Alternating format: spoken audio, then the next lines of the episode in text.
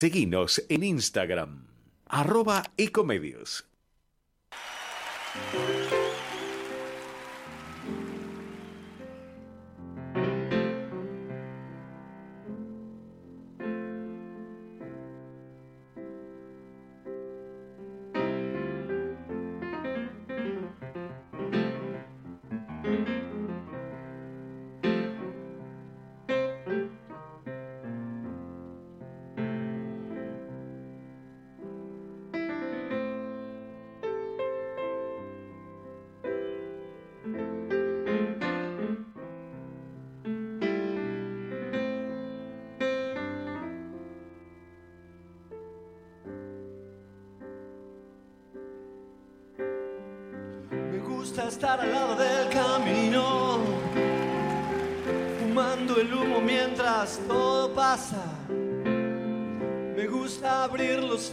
Y estar vivo, haber sobrevivido millones de resacas.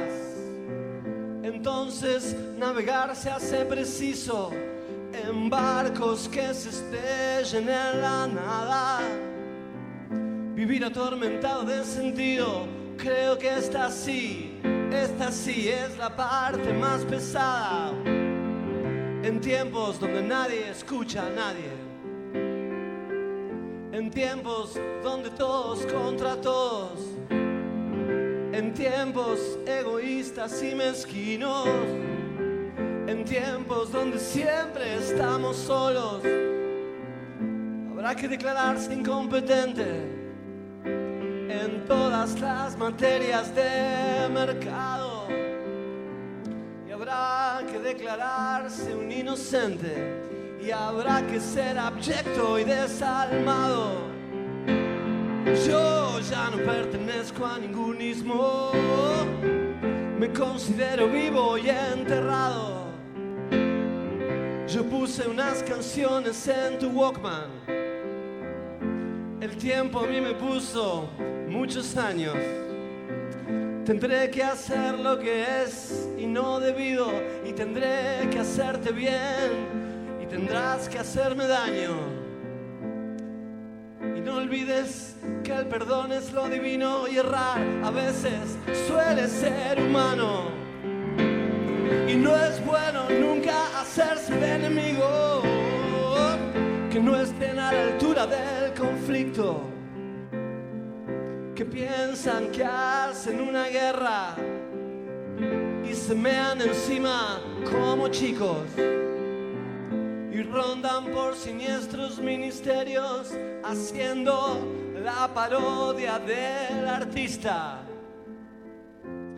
Y que todo lo que brilla en este mundo tan solo les da caspa y les da envidia. Y yo era un pibe triste y encantado. Cañalegui y Charlie García. Los libros, las canciones y los pianos. El cine, tus traiciones, mis enigmas, mi padre.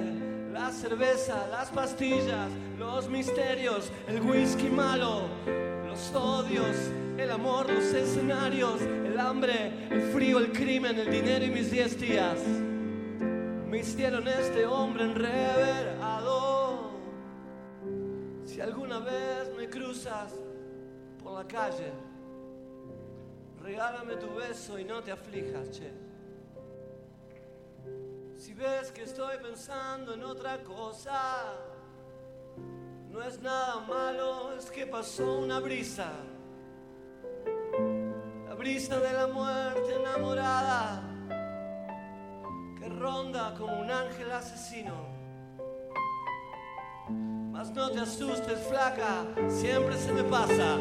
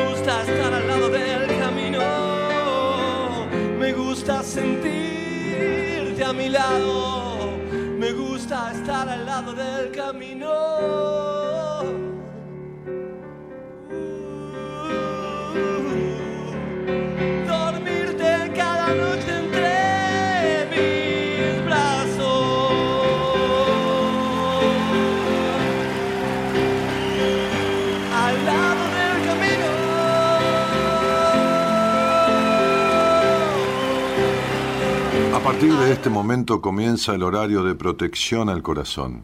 La permanencia frente a la radio depende exclusivamente del cariño que cada uno se tenga. Este programa trabaja con las emociones.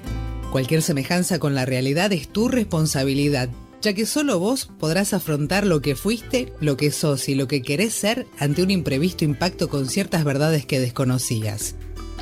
Entendemos que quizás hayas estado huyendo demasiado. Es hora de dejar de escapar. Gracias por volar con buenas compañías.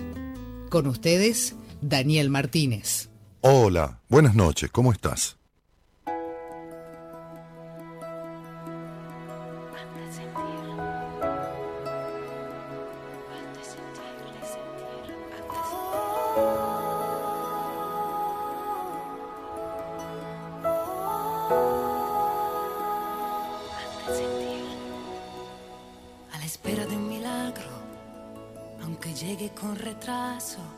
¿Cuántas veces este tiempo nos ha robado un recuerdo?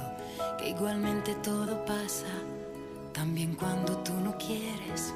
Y te encuentras con tus años y con los sueños de siempre. Dime Dios, ¿dónde está el valor de seguir adelante? También cuando quisieras quedarte, dime tú el impulso que llega y que hace que al fin te levantes. Vas a salir a la calle y comenzar desde cero y darte cuenta que nadie, que nada puede robarte el futuro. Es importante. Tú eres importante.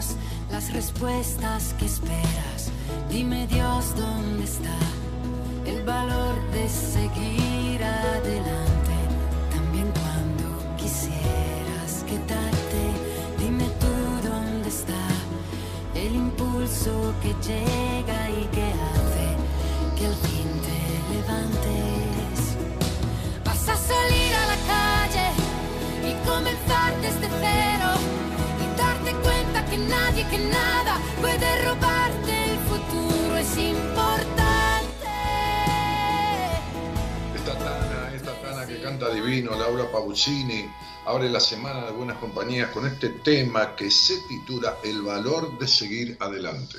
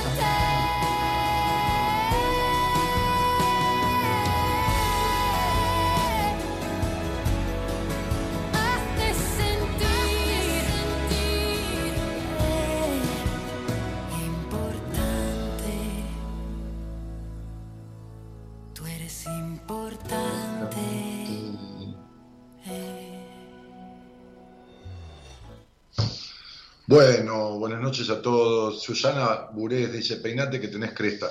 No, Susana estaba acostado en mi cama mirando la voz, la voz argentina, este, y me levanté, fui al baño, me saqué la remera, me puse esta camisa, me puse un poquito de perfume, me vi el pelo así, ¿ves? Y lo dejé así, me encantó.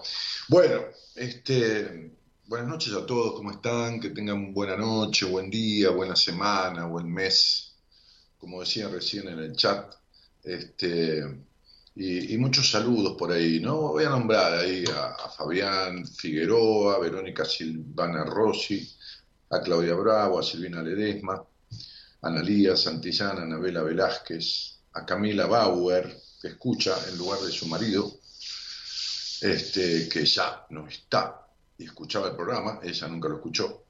Eh, Daniel a Daniel Martínez, que soy yo, que posteé, me saludo, Mirta Magrini, eh, Claudia Bravo, eh, ¿qué más? Alejandra Rivas, Georgina, eh, Álvarez Tronch, Viviana Díaz, uh, Analia Molina, Lourdes Gulacio, Nair Villagra, George Clowny, muy buenas noches, Cristina Couso, Fernanda Adriana, Graciela Rodas, Gustavo Fabricio Dana. Me quedó el anterior programa, dice, cuando dijo nadie es nada, a mí hace 11 años me dijeron que tengo TOC, que hoy tengo depresión, ansiedad y he quedado solo, pero estoy, Gustavo, cuando quieras hablamos. ¿eh? Desde, el, desde el Facebook, alguien que comente, pero yo no te puedo dar mi, mi, impresión o mi sensación, que vale, vale un voto, ¿no? Vale lo que, lo que yo pienso, yo no tengo más, más valor que nadie, pero este, con todo gusto, hablamos si querés. Este, Natalia Cuenca, eh, que me sigue desde Radio América, ¿eh? dice ahí, alta facha, voy con esos anteojos, dice Georgina. Ah, sí, sí, están buenos. Aparte pegan con la camisa un poquito. Este, oh, oh, oh, mm, mm, Ana Lía Molina que no aclara, porque me dice, son lo más, Dani, no sabemos lo más qué. Este, se le extraña mucho, dice, bueno, el miércoles estoy yo de vuelta, ¿eh? ya en agosto vamos a hacer los mismos dos programas por semana que antes. Me había tomado los miércoles de julio, pero ya este miércoles este, volveremos. Lomas de Zamora, ¿qué pasa? ¿Qué, qué, qué, pasa con Lomas de Zamora? Lo más, ah, lo más, ah, lo más de Zamora, sí, sí, está bien. Saludos, maestro de millones, dice Denis Pack, Camila dice, tremendo tema, ah, por el tema de la Pausini. Fernanda Arenas, te escucho de Salta, bueno, muchos saludos. Bueno, el valor de seguir adelante, ¿no? Y la, la Tana, la Pausini, dice, dice entre otras cosas en la canción, vas a salir a la calle y comenzar desde cero y darte cuenta que nadie y que nada puede robarte el futuro.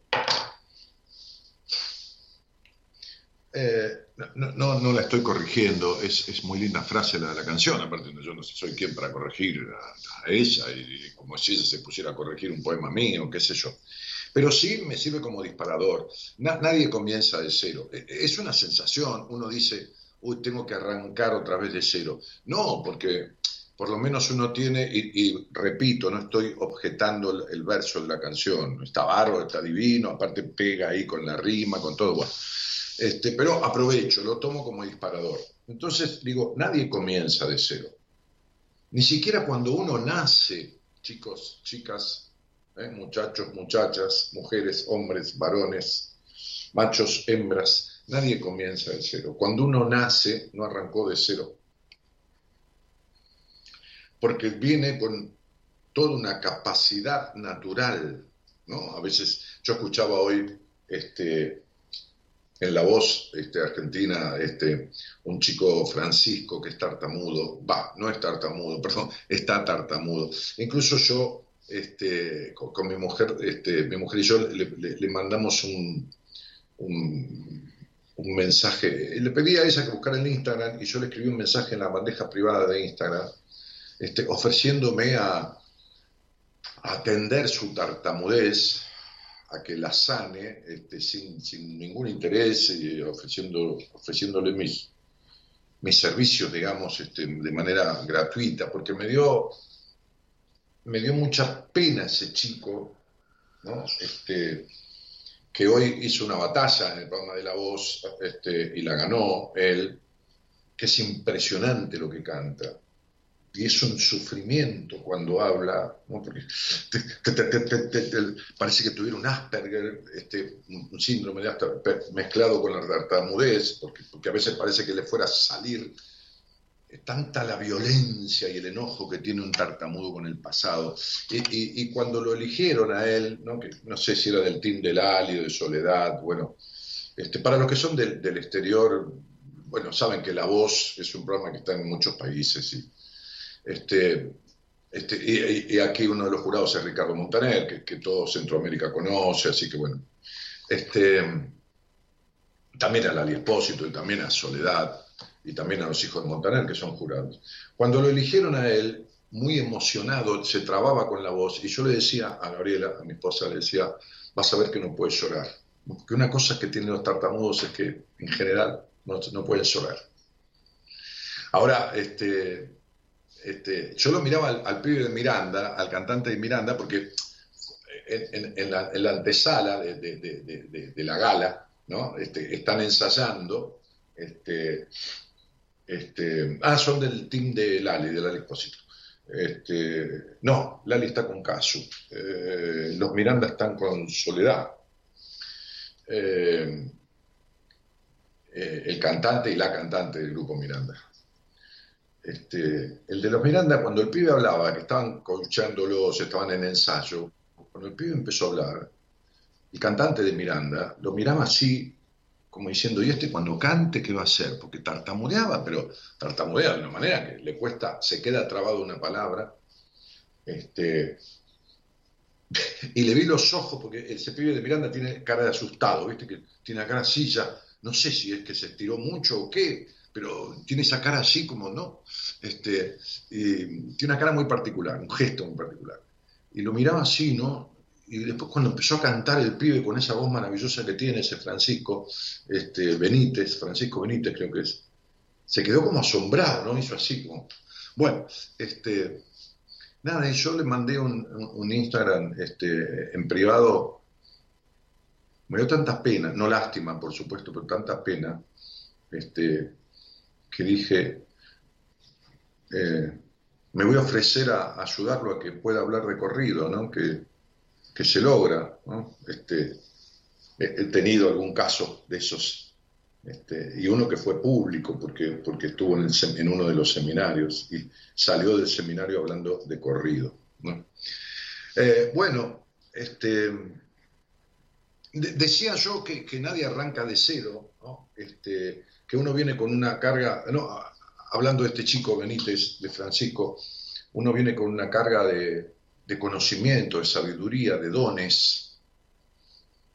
Eh, uno escucha cantar a, muchachos, a, chicas jóvenes, un chico hoy de 18 años, y por ahí los padres no cantaron nunca en su vida, qué sé yo, jamás. Hay algunos que sí, pero hay otros que no. Y, y ese es un don que trae. Y uno ve en esos programas lo importante que es el apoyo de, alguien de la familia, ¿no? La madre, el padre, no importa, el abuelo, el tutor, quien fuera que tenga que ver emocionalmente con ese niño, Porque esos dones, esos conocimientos, esa sabiduría, esa herencia cultural que todos traemos, y ya no arrancamos de cero. Cuando un niño nace, trae todo eso en su genética. Este, que luego le es favorecido o, claudicado o postergado o castrado o limitado o potenciado por, los vínculos, ¿no? este, por, con quienes se cría. Eh, y, entonces este, este, este, esta estrofa que es muy linda, que dice vas a salir a la calle y comenzar desde cero, pondría yo comenzar seguir adelante, ¿no? Porque, y, dar, y darte cuenta que nadie y que nada, esto es lo que más me gusta, ¿no? Pueden robarte el futuro. Ahora, el grave problema es cuando vos te robás el futuro a vos mismo. Cuando vos a vos misma te robás el futuro. Cuando creciste con determinadas limitaciones de tus vínculos y, y te limitas de la misma manera, ¿no? Cuando vos sos el más ladrón de los ladrones de tus libertades, ¿no? Y cuando sos el más o la más castrador o castradora de, tus potencialidades. Este, justamente hoy eh, la productora posteaba algo que, no tuvo tiempo de, dármelo ni, de compatibilizarlo conmigo, este, y sin embargo tiene que ver con, esto, es increíble. Yo elegí la canción más tarde y ella posteó algo. Dice, cuando creemos que no es posible, cuando el cansancio desgasta, cuando los sueños parecen romperse, cuando la angustia hace un nudo y en la garganta, cuando la nostalgia se apodera del presente cuando la ansiedad no te deja respirar, incluso cuando los años de terapia no bastan, ¿dónde está el impulso que hace que al fin te levantes?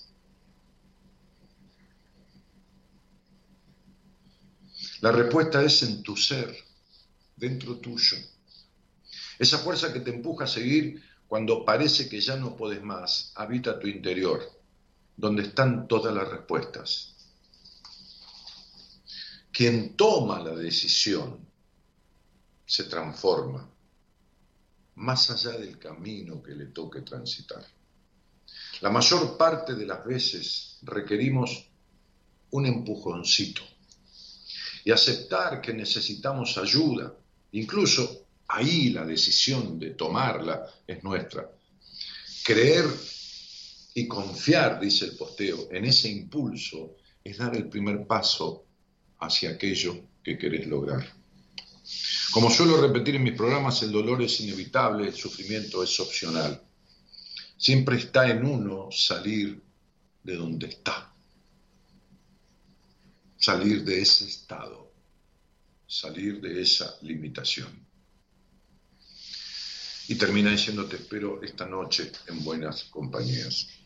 Y siempre me voy a quedar con esta frase que alguna vez dije, que uno se conoce mejor que nadie, pero a veces necesita de otro que lo presente, que lo presente a uno consigo mismo, que le muestre cómo determinados factores de su vida, de una crianza que no eligió, de una familia que tampoco pidió ni eligió,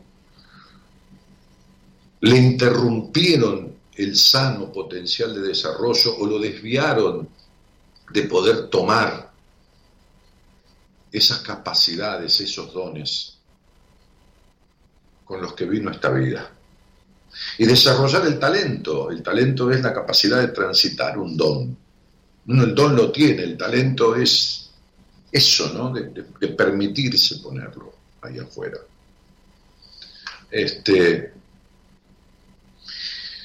es lo mismo que, los trabajos, ¿no? las profesiones, no importa, vocaciones, oficios, es lo mismo. ¿no? Muchas, muchas personas este, que yo he atendido eh, hacen una crisis de, profesión o de vocación, o no importa, de tarea, de trabajo, de oficio, es lo mismo. Este, porque claro, como hacen una crisis de, pareja, o se vienen con esa crisis, pero, pero se profundiza porque hay un gran despertar. Ese maravilloso encuentro que es el encuentro con uno mismo produce un, despertarse, un despertarse, un, un darse cuenta. Y entonces, digo, aparecen muchas veces esas este, esas vocaciones, ¿no? esas, esos impulsos del alma, ¿no? El alma no, no se equivoca. Siempre digo lo mismo, ¿no? Fíjense que yo, al cabo de muchos años de transitar mi vida totalmente opuesta laboralmente a la psicología, incluso filosóficamente ideológicamente opuesto a la psicología, incluso denostando la psicología, incluso no aceptando la psicología como un medio, ¿no? Parece mentira, ¿no? Este, miren las vueltas que, que, da la vida o que da uno en la vida cuando se encuentra, que terminé dedicándome a esto. Y terminé dedicándome a esto de una manera que decía Confucio, ¿no? Confucio, aquel escritor, filósofo, sabio, este, o filósofo, no sabio, porque sabio no, nadie es sabio, pero este, este, chino de la época de por ahí del 500 antes de Cristo, más o menos contemporáneo con, Pitágoras, este, este, con, Buda, por ahí, ¿no? Este, Claro, uno pasaron 2500 años, dice 50 años más, 50 años menos, ¿no? Pero bueno, este, Confucio, entre tantas cosas, decía esta, decía, encuentra, encuentra un trabajo, ¿no? Un oficio, que ames, que ames, y entonces no trabajarás ni un solo día de tu vida.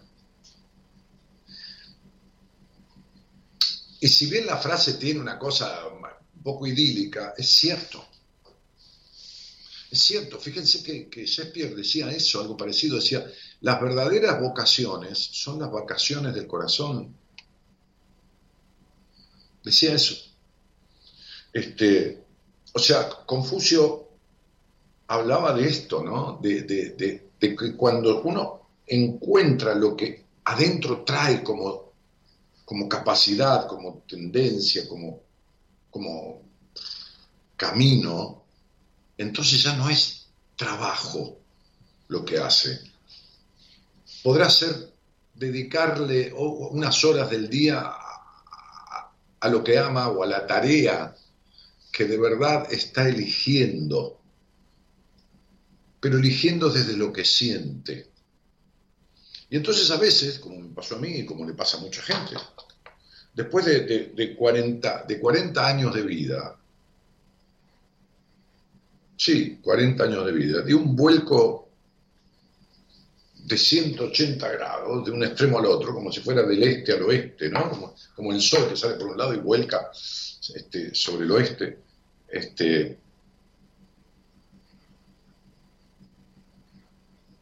después de 40 años de, transitar una profesión con un título este, totalmente que nada que ver con esto, cuarenta y pico de años me empecé a dedicar a esto y terminé siendo un profesional de la psicología, ¿no?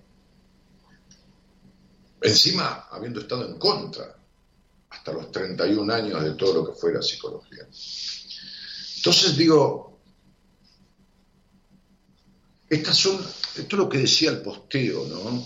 Cuando, cuando parece que no hay más fuerza, cuando parece que esto, cuando parece que lo otro, ¿no? Es como decía ahí el amigo este Naroski en un aforismo, solo cuando te perdiste podrás encontrarte.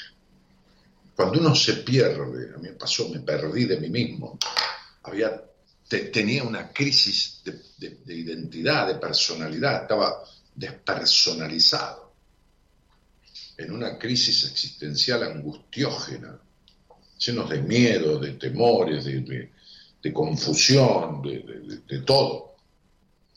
Este, y, por supuesto que, que, podía ser todo lo omnipotente que quisieras en esa etapa, pero tampoco era un necio. Así que me fui corriendo a buscar ayuda, ¿no? Este, y tuve una sesión con un psicólogo que me dijo dos barbaridades que en mi sentido común no me permitió aceptar y me fui y no volví nunca más. Y después conocí a aquel hombre a través de un cliente mío de mi empresa, conocí a aquel hombre que yo le empecé a llamar aquel viejo maestro.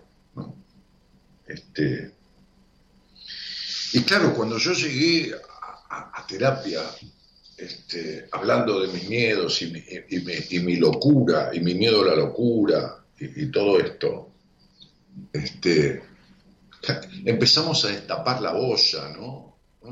A, mirar lo que había, lo que había sin querer provocado estas crisis que tenía, este,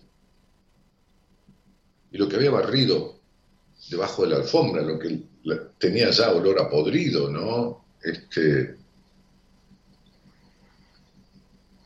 y entonces estaba en una encrucijada terrible, ¿no? Quiero compartir este, este momento de aquella historia de mi terapia con vos, de tantas anécdotas que tengo, de tantos aprendizajes, ¿no?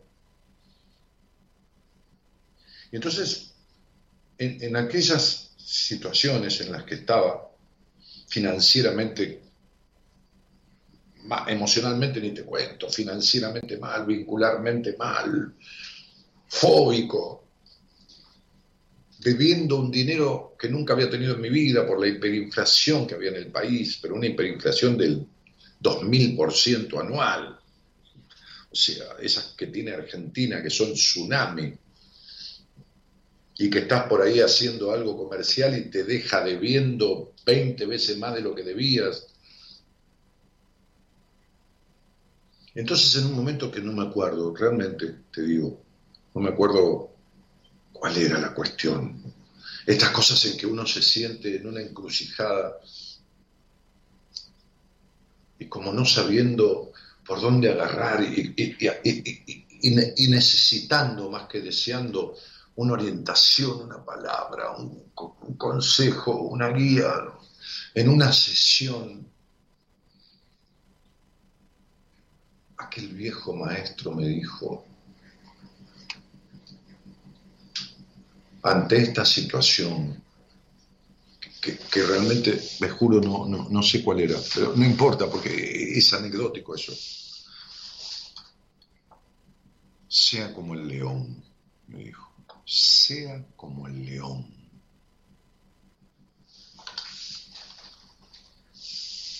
Y yo hice un silencio y él sintió, por supuesto, mi desconcierto, ¿no?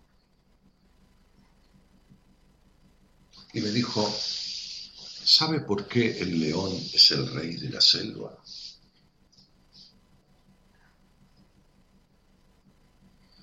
Y yo le dije, no, no, ¿Por qué, se, ¿Por se le ocurre? Me dijo. No sé, será el más fuerte. No, me dijo. Bueno, quizás el más inteligente. No, tampoco. No es el más inteligente de los animales.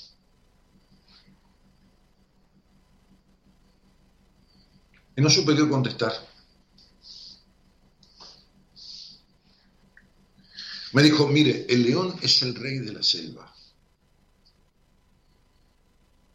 no porque es el más inteligente, tampoco porque es el más rápido, porque no lo es. No es ni el más inteligente, ni el más rápido, ni el más fuerte de los animales de la selva.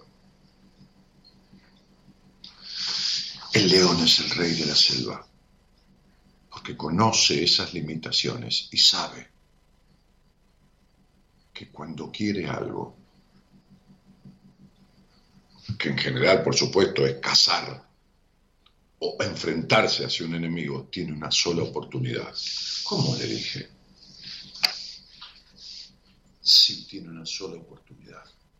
Ante una encrucijada, ante, ante, ante la hambruna en determinados momentos de la selva, ante situaciones extremas y límites, el león sabe que tiene una sola oportunidad. Y ese saber que tiene una sola oportunidad lo hace desplegar su astucia. Él sabe que no es el más veloz, él sabe que no es el más inteligente y él sabe que no es el más fuerte. Entonces, no va a tientas y a locas, estudia, estudia la situación, estudia a su presa. Días y noches.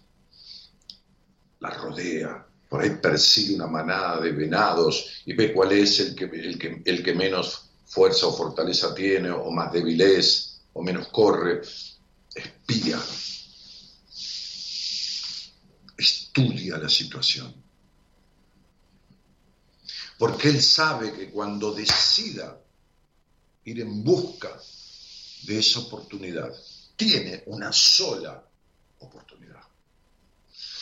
si da el salto sobre su presa y equivoca el momento, si va sobre una presa que es más fuerte que él, la pierde o pierde su vida.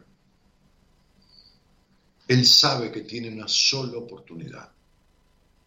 Por eso, muchas veces el león caza animales más rápido que él, más rápidos que su velocidad. y muchas veces logra vencer animales más fuertes que su fortaleza, porque espera el momento y los toma con sus garras de un lugar estratégico, porque sabe que tiene una sola oportunidad. Entonces me dijo, si usted está en semejante encrucijada y conoce sus limitaciones, utilice su astucia, analice todo lo necesario y sepa que tiene que dar un solo salto y que esa oportunidad la tiene que aprovechar. Piénselo, analícelo y désela. Entonces, en este, en este tema que nos convoca, que es el valor de seguir adelante, tenés que descubrir que vos tenés herramientas, que no sos más fuerte, ni más inteligente, ni más nada que nadie, porque que algunos sí, que otros no. Entonces tenés que saber que ante determinadas situaciones de la vida, vos contás con recursos. Todos contamos con recursos. El punto es ser el león, ser como el león, ser el rey del reino de uno, analizar, pensar, buscar y darse la oportunidad, dar el salto para ir en busca de la presa, que es el objetivo que deseas y que venís postergando. Sé como el león, porque trajiste lo necesario a esta vida. Buenas noches a todos y gracias por estar.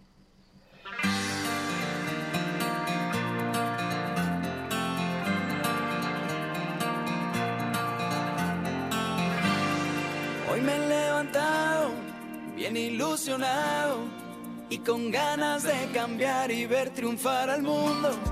Un buen desayuno con mi cafecito, esos que te ayudan y despiertan tu destino y me asomo a la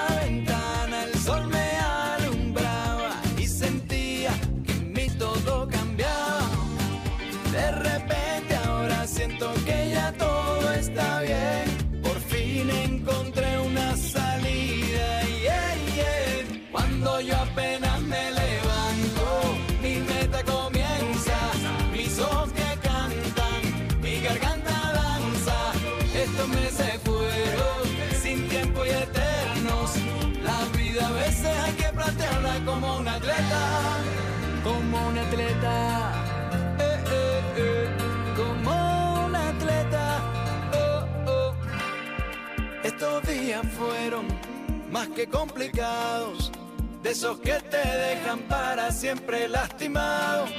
Sé que no es tan fácil, ponte en mis zapatos. En esta vida hay que seguir luchando y pedaleando.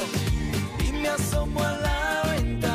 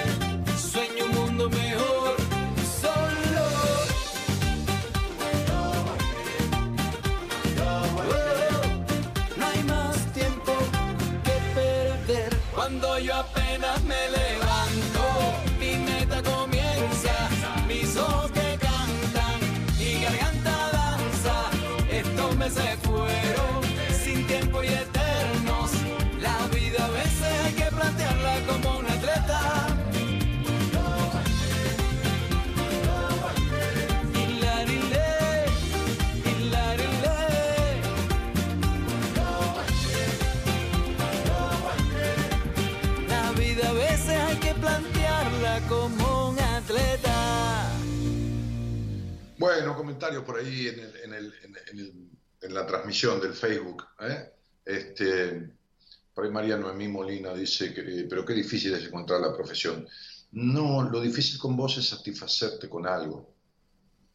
Es, es, es muy, muy complicado que vos encuentres algo que te llene, porque tenés un problema con el tema de la satisfacción. Este, no, no se puede encontrar un- una, una vocación, no hablo de un título universitario, eh, hablo de una, de una cosa vocacional, de una cosa de este, viviendo en el pasado, Mariano y mí. Y, y- y yo hacía la distancia, me, parece que nunca saliste del pasado, este, de mucha estructura, de mucho gris. Eh, bueno, en fin. eh, este, Laura Vera, que dice buenas noches Daniel equipo, este, buenas noches Daniel, que tengas un buen programa, dice David Nahuel, Andrés Rosana Rosales, dice Dani, buenas noches, te escucho, estoy escuchando, Ah, mm, bravo, bueno, aplauso, me encantó, dicen aquí, eh, sin palabras, impecable, dice Gustavo, bueno, gracias, espero este, que les sirva para algo esa, esa introducción, esa apertura, este, compártanla, qué sé yo, si a alguien le puede venir bien. Tanto tiempo que no te escucho, dice Liliana Jerez, y hoy te enganché el final, pero qué bueno escucharte, un abrazo. Bueno, Lili, bienvenida nuevamente. Me encantó, Dani, gracias, dice Norma Quiroga. Hola, Dani, yo estoy por comenzar a estudiar, dice María Emilia Zanoni. Está bien, yo, yo no hablaba, ya está bien que estudies, por favor, si querés estudiar. Hablaba de- de- de la cosa vocacional, de, de- de- de lo que pasa cuando uno se encuentra con uno, ¿no? Este, cómo aparecen las cosas y cómo las que estaban se, se van, se terminan o se transforman. Este... Hola, buenas noches. Hola, Sí, ¿qué tal? ¿Cómo te va? bien. Bueno, ¿de dónde eres? Eh, Rosario, De Rosario. ¿Y desde cuándo buenas compañías? eh, yo eh, la primera vez que lo escuché fue hace más de 10 años, no me acuerdo ni siquiera en qué radio fue, y después perdí como el contacto eh, y volví a, a escucharte eh, a principios de este año. Ajá. Eh, Lorena, ¿y, y- y con quién vivís? Sí. Eh, con mi pareja, ¿Cuánto hace? Y nueve meses. Mira, estamos pariendo eso entonces. Che, este, y, y- y cuánto hace que se conocen? Eh, y en noviembre van a ser dos años. Ajá.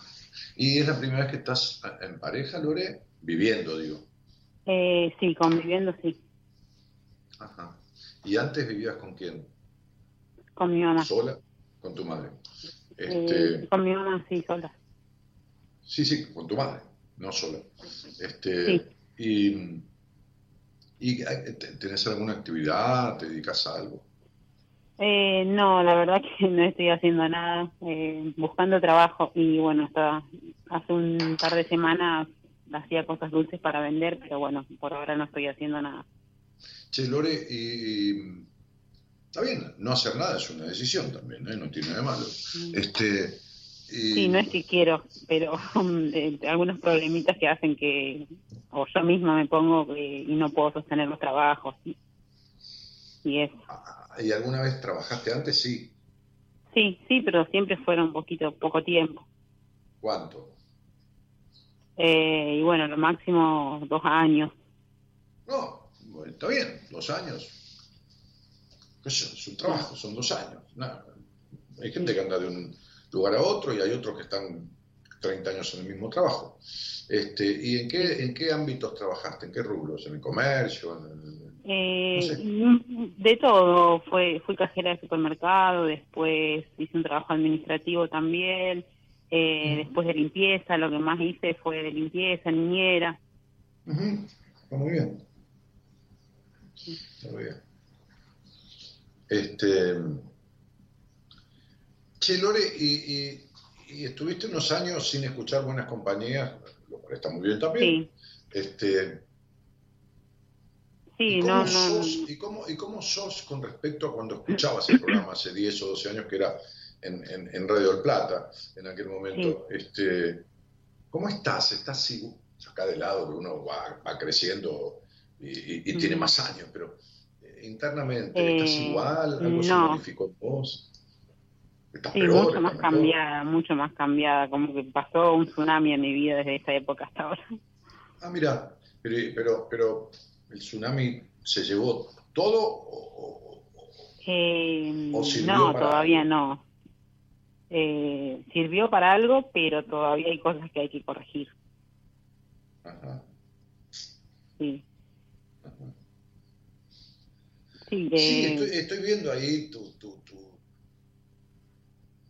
poco tus datos numerológicos, digamos, y, y- y, ah, claro, a los 29 años empezaba una etapa este, mm, muy fuerte que pedía como eh, modificar, ¿no? transformar, eh, alterar todo el orden de tu vida, ¿no?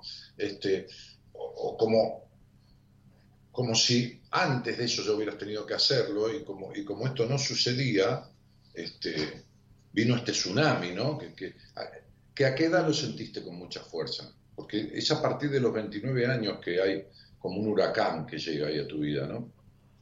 eh, sí, como que a los 29 no recuerdo mucho algo de Bueno, como me lo 28, decís. 29, en la transición de, de la primera etapa con la segunda. Pero, pero no, no es Eh, que haya ¿cómo? sido un instante, ni haya sido durante un mes. Quizás vos recordás algún hecho notorio, pero, pero digo en general, ¿no? Como, como, ¿viste? como si, viste cuando llueve, llueve 10 días seguidos, ¿no? Sí. Eh, A mí en realidad como que me empezó a pasar algo muy muy difícil a los 22 años que fue que Sí. empezó un problema psiquiátrico en mí y ahí sí como que cambió mucho todo. Sí, pero eso es otra cosa. El, el punto es, a ver, vamos a, a- ordenarnos porque si no, este, Sí.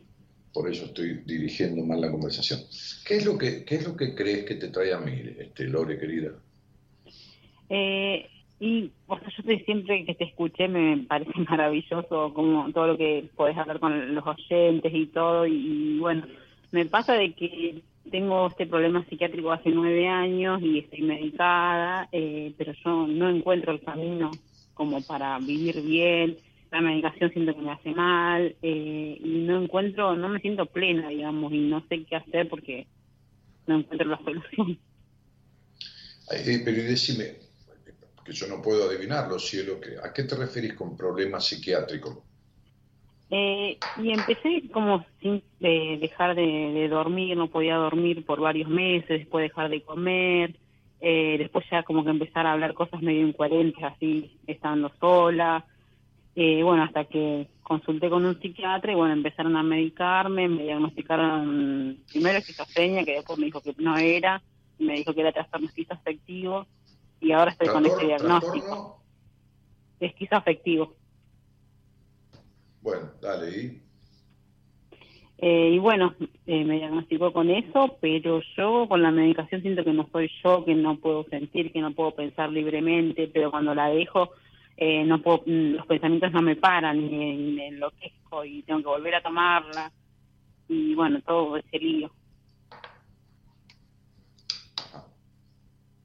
¿Cómo, cómo, cómo es tu, tu estado de ánimo, digamos, no- bueno, si querés durante un día, pero es decir, tus estados de ánimo so- son muy oscilantes o son más bien Eh. parejos en el sentido de que no, estoy siempre para el carajo, Dani, siempre de bajón, o siempre eufórica, o no, me voy para arriba así, o me voy para abajo del todo y, y oscilo de un lado para el otro.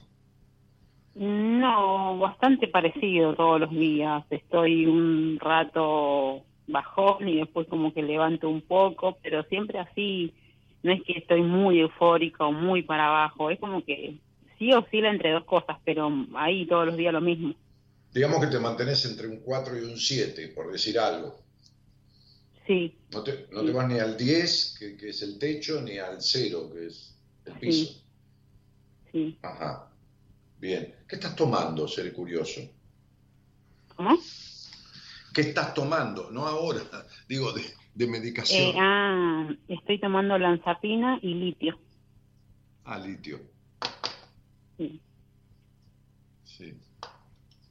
Bueno. Y bueno, mi sueño es poder dejar de tomar medicación porque como que yo siento que esa va a ser la solución de mi vida y ya me explicó mi terapeuta de que no, de que no, no es por la pastilla que yo estoy tan mal, pero bueno, es algo que a mí no me gusta, no, no quiero tomar. Pero para, me, me, me dijiste que te explicó tu terapeuta qué cosa. Claro, como que dejando la medicación no se va a arreglar mi vida y tomándola tampoco, como que yo tengo que resolver otras cosas. Ajá. E- Entonces, tu psiquiatra te indicó hacer terapia, cosa que está muy bien. Sí, O es- o es- o es en realidad no, eh, yo cambié de psiquiatra porque el primero que tuve, bueno, que fueron todos estos años, no, no, no me hablaba mucho de hacer terapia y de hecho no me gusta, no me gustó mucho como psiquiatra y cambié después de nueve años y la que estoy ahora sí me incentiva a hacer terapia, igual yo ya vengo haciendo hace unos años. Ajá.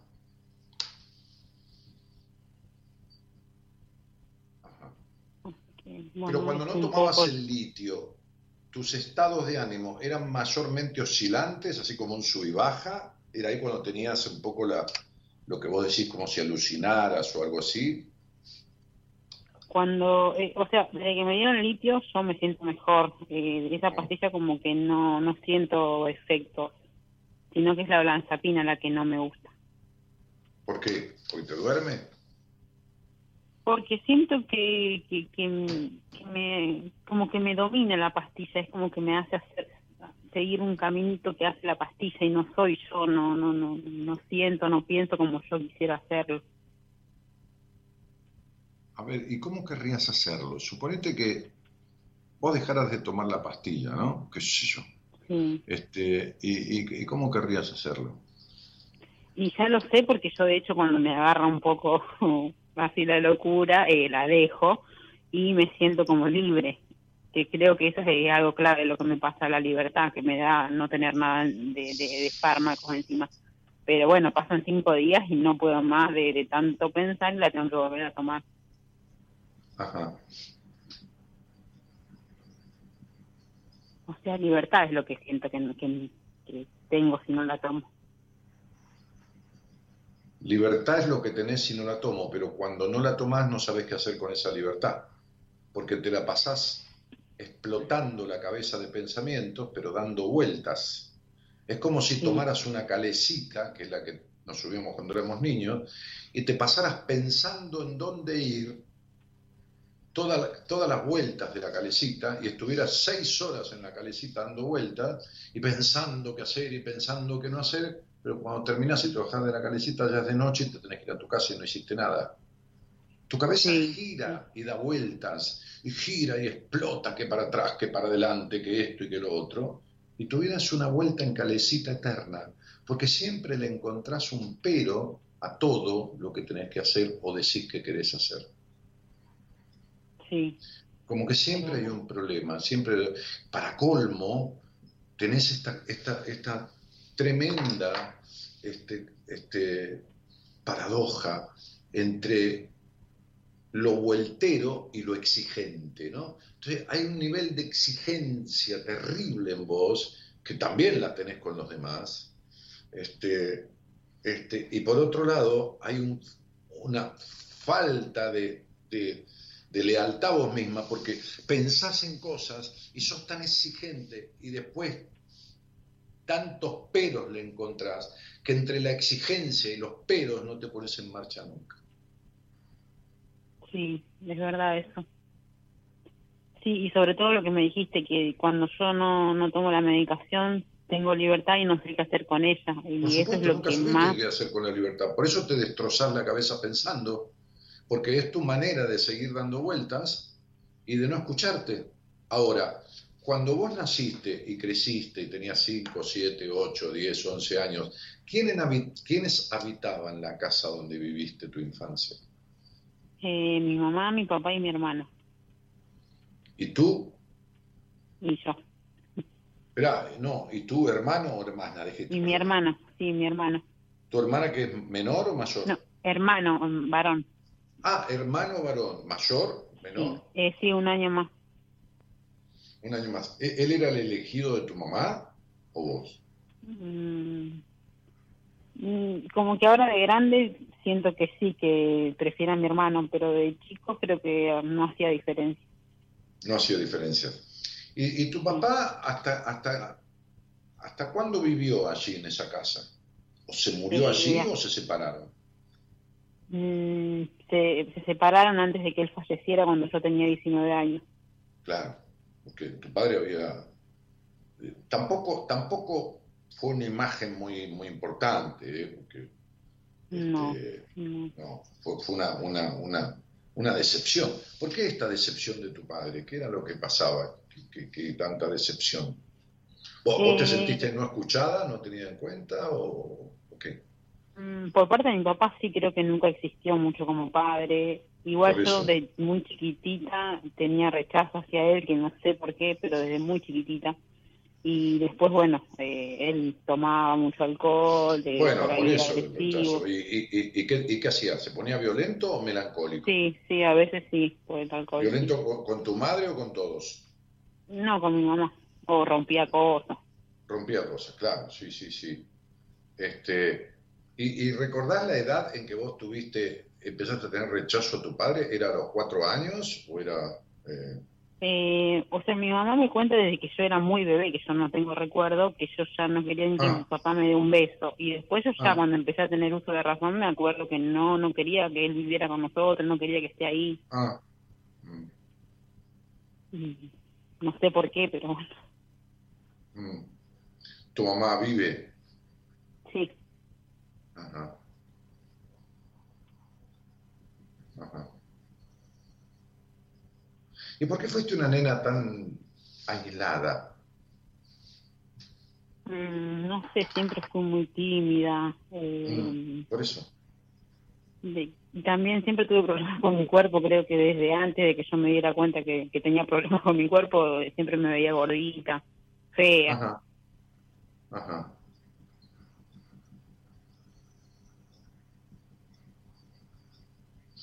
Si tuvieras que elegir un, un término, ¿dirías que tuviste una madre apacible o una madre enloquecedora? Mm, creo que apacible. ¿Y de dónde viene la intolerancia con la que fuiste criada? La intolerancia con la que fuiste criada viene por, por- entonces viene de tu padre. Es decir, en esa casa Sí. rondaba la intolerancia, porque venía de tu padre. Sí, puede ser. Sí, ahora tu madre sostuvo a tu padre, porque lo sostuvo durante mucho tiempo, con su violencia y con todo eso. Sí, sí, sí, que sí, siempre decía que se iba a separar y nunca lo hacía. Está grande. ujú. ¿Tenés alguna amiga mujer, pero amiga entrañable? ¿O nunca pudiste armar Mm, ninguna relación no, entrañable nunca, con no. mujer? No, así entrañable no. Mm. Sí, yo atiendo mujeres únicamente, ¿no? O sea, en las entrevistas de, de primera vez, de una hora, este, atiendo bueno, hombres, mujeres, este, varones, mujeres, todo, pero después derivo este, a, a mi equipo, muchas mujeres. También las derivo porque no son casos para mí, pero cuando tomo los pacientes para trabajar en terapia, tomo mujeres. Y generalmente las mujeres que han tenido una relación así con la madre, este, les cuesta establecer un vínculo con una mujer, porque esa madre te traicionó. Es decir, presentó como imagen de hombre a un padre desdibujado, agresivo, y prometía y manifestaba a tu madre lo que nunca cumplía, Sí, que era irse y separarse, es decir, resguardar a los hijos. No la estamos juzgando, ¿eh? lo estoy haciendo o tratando de darte una opinión para que comprendas, porque esto es para trabajarlo en terapia. Entonces, digo, este, fíjate que vos tenés ciertos sesgos de intolerancia. ¿Lo sabés o no lo sabés? que si yo soy intol- intolerante, Si tenés algunas conductas o algunos estados internos intolerantes, Eh, ¿lo sabés? sí, creo que sí. sí. Sí, bueno, entonces esto te viene de tu padre. Y también te viene de tu madre, porque son actos de rebeldía. Y los prejuicios, ¿de dónde te vienen? Las culpas, eh, la- de las, limitaciones en el, la- limitaciones en el disfrute, ¿de dónde te vienen? Y de mi mamá. Y entonces tu madre fue más enloquecedora que apacible. ¿De qué apacible me hablas? Una tipa que metió Sí. prejuicios, culpa en la sexualidad, control, este, eh, eh, y todo este tipo de cosas. Fuiste Sí, muy, violen- violentada. Mira, la, la- la bipolaridad, que es un estado que vos tenés, por eso estás medicada. La medicación que tenés es fundamentalmente para la bipolaridad. ¿eh? Sí. Este, es esto, mira, te lo voy a decir clarito, ¿no? Que, que- que- que- que supongo que no te lo explicaron nunca. Es una niña quedada totalmente en la infancia y una adulta, ¿no? Que solo es una cáscara. Entonces, cuando vos estás en el estado de niña, de la niña, ¿no? Entonces te pones eufórica, como son los niños, ¿no? Ahora, cuando pasás al estado de adulta, entonces tenés un vacío existencial insoportable.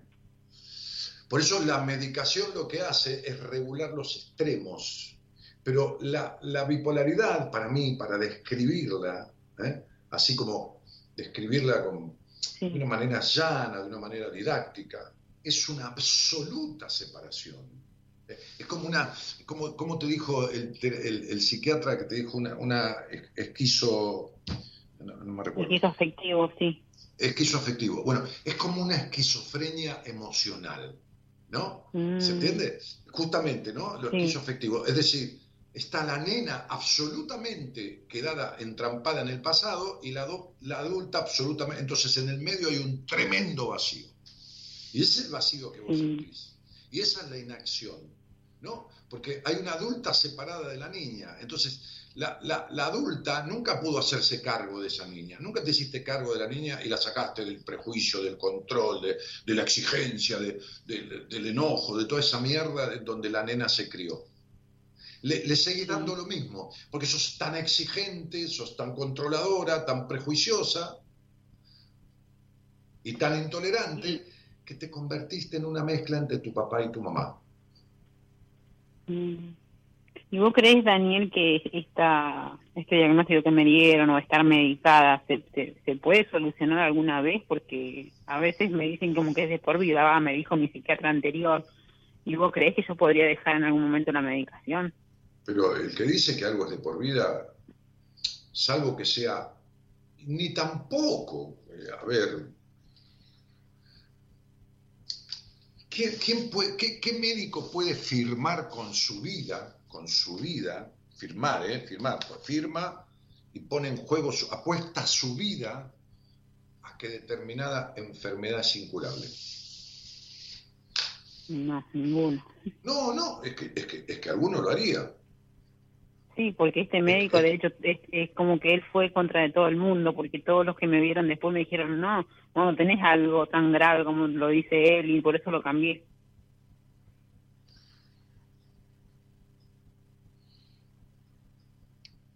Hola. Vos tenés, vos tenés un, un- un- un- un- Mira, yo he visto remitir artritis reumatoideas deformantes, este, he visto remitir psoriasis, visto remitir eh, hipotiroidismos. Eh, te estoy hablando de pacientes míos, eh, o sea, no es que me la contaron, que hay un caso en, en qué sé yo, en Nueva Jersey, que una- no, no, no. Este, eh, he visto este, mi profesora de yoga, la, la misma Tana Sofía, con la cual hice yoga, chikun y, y, y- y tai chi, se deshizo de una fibromialgia que, que- que- que era bravísima, tremendos dolores en el cuerpo. Este, este, eh, uno está así como estás vos. Ahora, mientras vos seas una mezcla de tu padre y tu madre y no resuelvas nunca los prejuicios que tu madre te dejó, ni la ira y la violencia que tu padre te, te inculcó, es decir, que vos sos más el producto del hogar donde naciste que la que vino a este mundo, que la que vino a este mundo, que la que vino a este mundo vino con un sentido artístico, social, creativo, del don de la palabra. Fíjate que naciste y eras una tímida retraída, y sin embargo trajiste la capacidad social y de elocuencia verbal. Fíjate que viniste con una, con una, con una gran capacidad de, ambiciones por encima del promedio y, cruzar las líneas y, y, los límites que te hayan puesto este, este, geográficos y emocionales y, y todo eso. Este, eh, entonces, digo... O sea que yo tengo que superar todo esto. Es como si hubieras venido con, con, con a ver, con, herramientas este, eh, necesarias y sabiduría para hacer mecánica de aviones y estuvieras barriendo la vereda, que no tiene nada de malo barrer la vereda, pero te quiero explicar que, que estás desaprovechada, ¿se entiende lo que digo? sí, sí. Mm. Entonces, este, e, e, este, este, porque, porque, porque tus devaneos están entre la exigencia, la medicación, el, no, hacer nada, y cuando no tomas la medicación, que decir que te sentís libre, este, no sabes qué hacer con la libertad, y cuando no sabes qué hacer con la libertad, te tomas la medicación para estar anulada y dopada, y está bien que estés medicada, pero, pero tenés que estar medicada mientras vas reparando. La medicación tiene que ser, tiene que ser como, como un bastón o como un yeso para el que se rompe la pierna. una vez que vos te rompes la pierna este, te ponen el yeso, cuando el, hueso se soldó, te sacan el yeso. Entonces, la medicación debería ser eso, ¿no? O sea, porque... Y entonces vos crees que que si yo, que, o sea, que todo este malestar que yo siento, porque es horrible como me siento, no es la, no son las pastillas, es todo este tema que vos me decís no, que no, pero, pero, yo no tengo por qué decir eso, porque yo no, no tengo un, una, a ver, yo tengo un conocimiento, ¿cómo te diría? Buen ojo para la cosa. Cuando yo tengo un paciente y lo llamo al psiquiatra, que es amigo mío y que fue profesor mío en psicopatología, este, este, y, le digo, che, te voy a mandar un paciente, una paciente para una, consulta, a ver si yo creo que hay que medicarla, me parece que el caso es ese. De paso, como que practico, porque le digo, mira, me parece que lo que tiene es esto y esto. Y generalmente este, él, él, me confirma, por lo menos, parte del diagnóstico que yo le di. Este, este, pero, pero coincidimos ambos en que, que ninguna cosa que uno tenga este, es definitiva y absolutamente incurable, que nadie es quien para decretar sobre nadie la incurabilidad de, un, de, un, mal, de una afectación, ni siquiera física. Entonces, este, eh, el punto es que yo no puedo decirte eh, si vos eh, el problema lo tenés en, la medicación, si esta medicación está bien dada, porque yo no soy quien para eso, ¿entendés? O sea, yo no tengo un título de psiquiatra. Ahora, cuando vos, te referís, cuando vos te referís a estos estados, ¿a qué estados te referís? Eh, porque el, vacío existencial, tuyo, el, vacío existencial tuyo, la sensación de vacío y de incompletud, eso viene a partir de tu crianza, no tiene nada que ver con la medicación. Creo que es eso lo que siento como para resumir, creo que sí. Sí, pero yo te lo estoy diciendo, mi amor. Sí. Ese vacío existencial, ese no existir, ese no saber qué hacer con la vida, esa distimia, esa abulia, como decía mi papá, a ver, mi viejo tenía esas frases de café, viste, de bar, que yo las tengo también, porque mm. me crié así, este, viste que te da lo mismo pan con mierda que mierda sola, porque al final, por más, por más pan que comas, comiéndolo con mierda junto, es mierda al fin, ¿entendés? Entonces, digo, esta sensación de que todo te da lo mismo y de que nada te llena, no tiene que ver con tus pastillas. No tiene que ver con tus pastillas. Esta es mi opinión. Porque yo estoy. Sí, no, creo que es así, sí. Yo estoy viendo así, un que no sabes quién sos ni qué querés. Un dar vueltas en la vida un, hogar gris, un estar llena de prejuicios, unas cargas y pesos de tu historia que nunca soltaste, que los tenés en el cuerpo y sobre todo en la espalda y los dolores. Ay, sí, totalmente. Justo antes de decir vos espalda lo, sentí. Y, entonces no tiene un carajo, hablando mal y pronto, o bien y pronto, un carajo que ver con las pastillas, está claro. Lo que pasa es que las personas como vos, que no se han podido deshacer y que no han sabido acompañarla para deshacerse de ciertos aspectos de los cuales están mal implicados, suelen poner la culpa en los medicamentos, en el, viento, en, Dios, en la política, en cualquier cosa, como rascándose para afuera. ¿Entendés? Sí, sí. Sí, porque de hecho yo tenía esto, esto, estas molestias, después recordé un tiempo después que antes de tomar medicación y antes de que se me diagnosticara algo, yo ya sentía estas cosas y no tenía pastillas encima, pero ahora como tengo las pastillas le echo la culpa a las pastillas. No, no, pero eh, los niños nunca se hacen cargo de sus de las cagadas que se mandan, le echan la culpa a cualquiera y vos todavía estás así, infantilmente no crecida. Por eso tu gran división del vacío a la euforia si te sacan la medicación. Sí, sí, la verdad que sí. Mm, sí, todo tenés una nena encarcelada. Tenés una niña encarcelada. Es decir, te convertiste en tu madre. Sos igual de juzgadora, igual de represora, igual de castradora, igual de prejuiciosa. Y, y, y, tenés la intolerancia de tu padre. Y estas cosas no tienen un pito a la vela que ver con las pastillas. Entonces, mientras la pastilla nivela al paciente, la psicoterapia debe resolver las cuestiones que trajeron a tomar las pastillas. ¿Se entiende? Claro, sí, sí, sí. o sea que lo más importante ahora es seguir haciendo terapia. No es lo más importante, las dos cosas son necesarias. Porque no sé de qué manera... Tomar tu medicación. ¿A qué edad empezaste a hacer terapia? Eh, y como a los 25. Pero después corté mucho tiempo y volví y así estuve. Bueno, no importa. ¿Y ahora cuánto hace que haces? Con este último. Ahora, con quien estás haciendo terapia. Eh, sí, sí, va a ser dos años. Bien. ¿Y cuándo hablaron de tu incapacidad de disfrute en terapia? De la culpa por el disfrute y de tu incapacidad de disfrutar plenamente de lo que hay, de lo que y de tu insatisfacción permanente con todo. De la culpa sí hablé, pero de los otros temas no, sobre el de la culpa, ¿De la culpa de qué hablaste? ¿La culpa sobre qué? De que yo tengo culpa en general por todo. Culpa de que me siento mala hija. ¿Y, quién, ¿y, quién, puso la culpa por todo en tu vida? Sí, creo que viene por parte de mi mamá.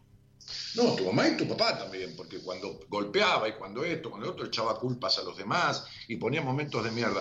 Entonces, por eso te dije que vos tuviste una madre enloquecedora. Lo que quería saber era si lo tenías registrado. Y vos dijiste, no, una madre apacible. ¿Qué apacible? Sí, es como que tengo idealizada a mi mamá yo y me cuesta mucho soltar eso. Sí, sí, por supuesto. Bueno. La tenés tan idealizada cuando vas a la cama con un hombre es como si tu mamá estuviera mirando.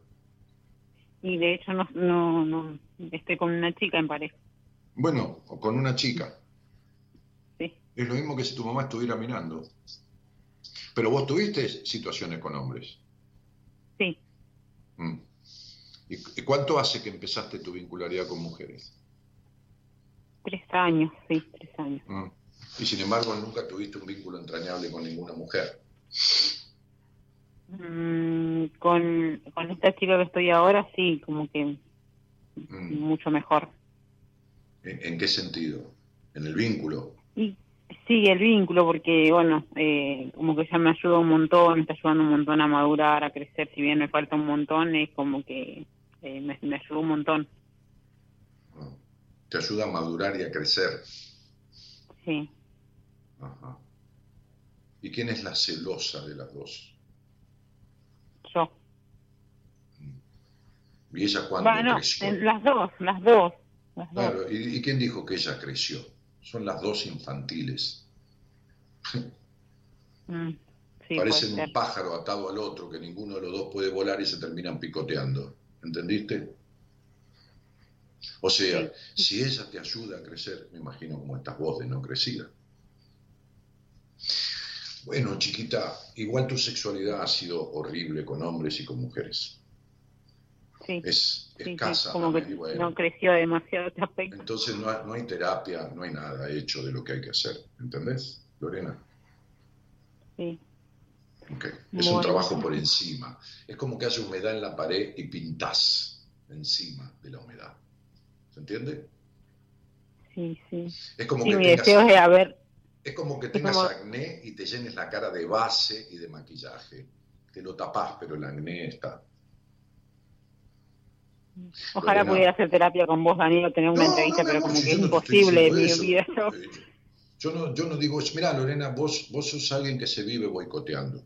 Y todos los ojalá que vos deseas, terminás no haciendo lo necesario para seguir siendo como tu madre quiso que fueras. Te voy a, decir este ejemplo. Si, si vos tuvieras eh, 30, 30 viromes, 30 lapiceras, 30, eh, y una te la regaló tu madre, para un cumpleaños, te regaló una lapicera para un cumpleaños. Y un día decidís no escribir más, porque ya hace mucho tiempo que no escribís con, con, con lápiz, con lapicera, y, decidís no escribir más. Entonces están todas las lapiceras ahí, que algunas están secas, y decidís tirarlas todas. ¿Cuál es la única que te va a costar tirar? No se escucha bien, pero la que me regaló mi mamá, no escuché bien el final. Claro, bueno, esa era la pregunta y esa es la respuesta. por, eso Te, por eso, si, te, si te costaría tirar una lapicera que te regaló tu mamá, imagínate todos los prejuicios que te regaló tu mamá. ¿Entendiste? Sí, sí, por eso tanta culpa con eso. Perfecto, bueno, listo. Entonces sería, si en terapia no trabajás la libertad del apego y la identificación con tu madre, vas a seguir dividida en dos toda la vida. Te mando un cariño grande. Bueno, un beso grande, gracias. Chao.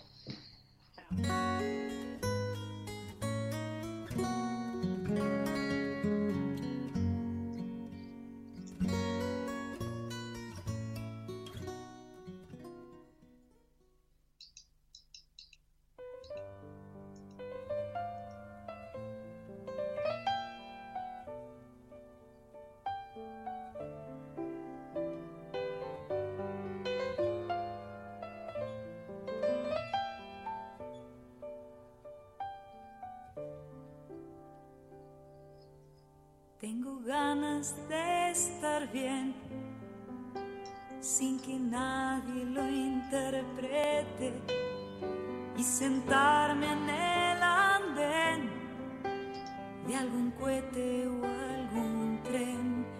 Tengo ganas de estar bien, tengo ganas de aprender cuáles son las diferencias de estar libre y en silencio y callar por conveniencia. Tengo ganas de aprender,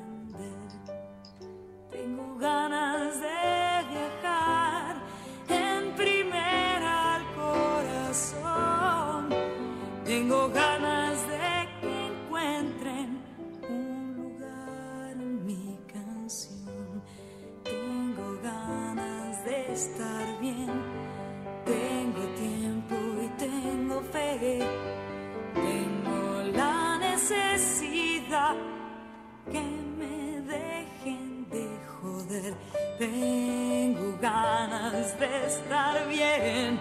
Tengo tiempo y tengo fe. Tengo la necesidad que nos dejen de joder.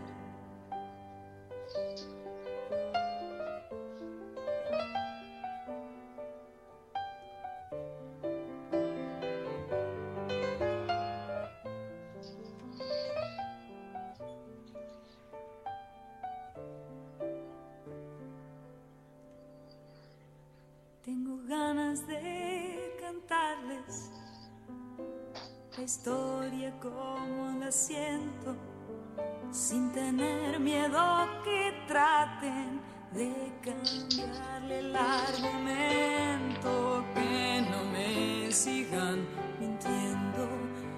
Yo también quiero saber. Tengo ganas de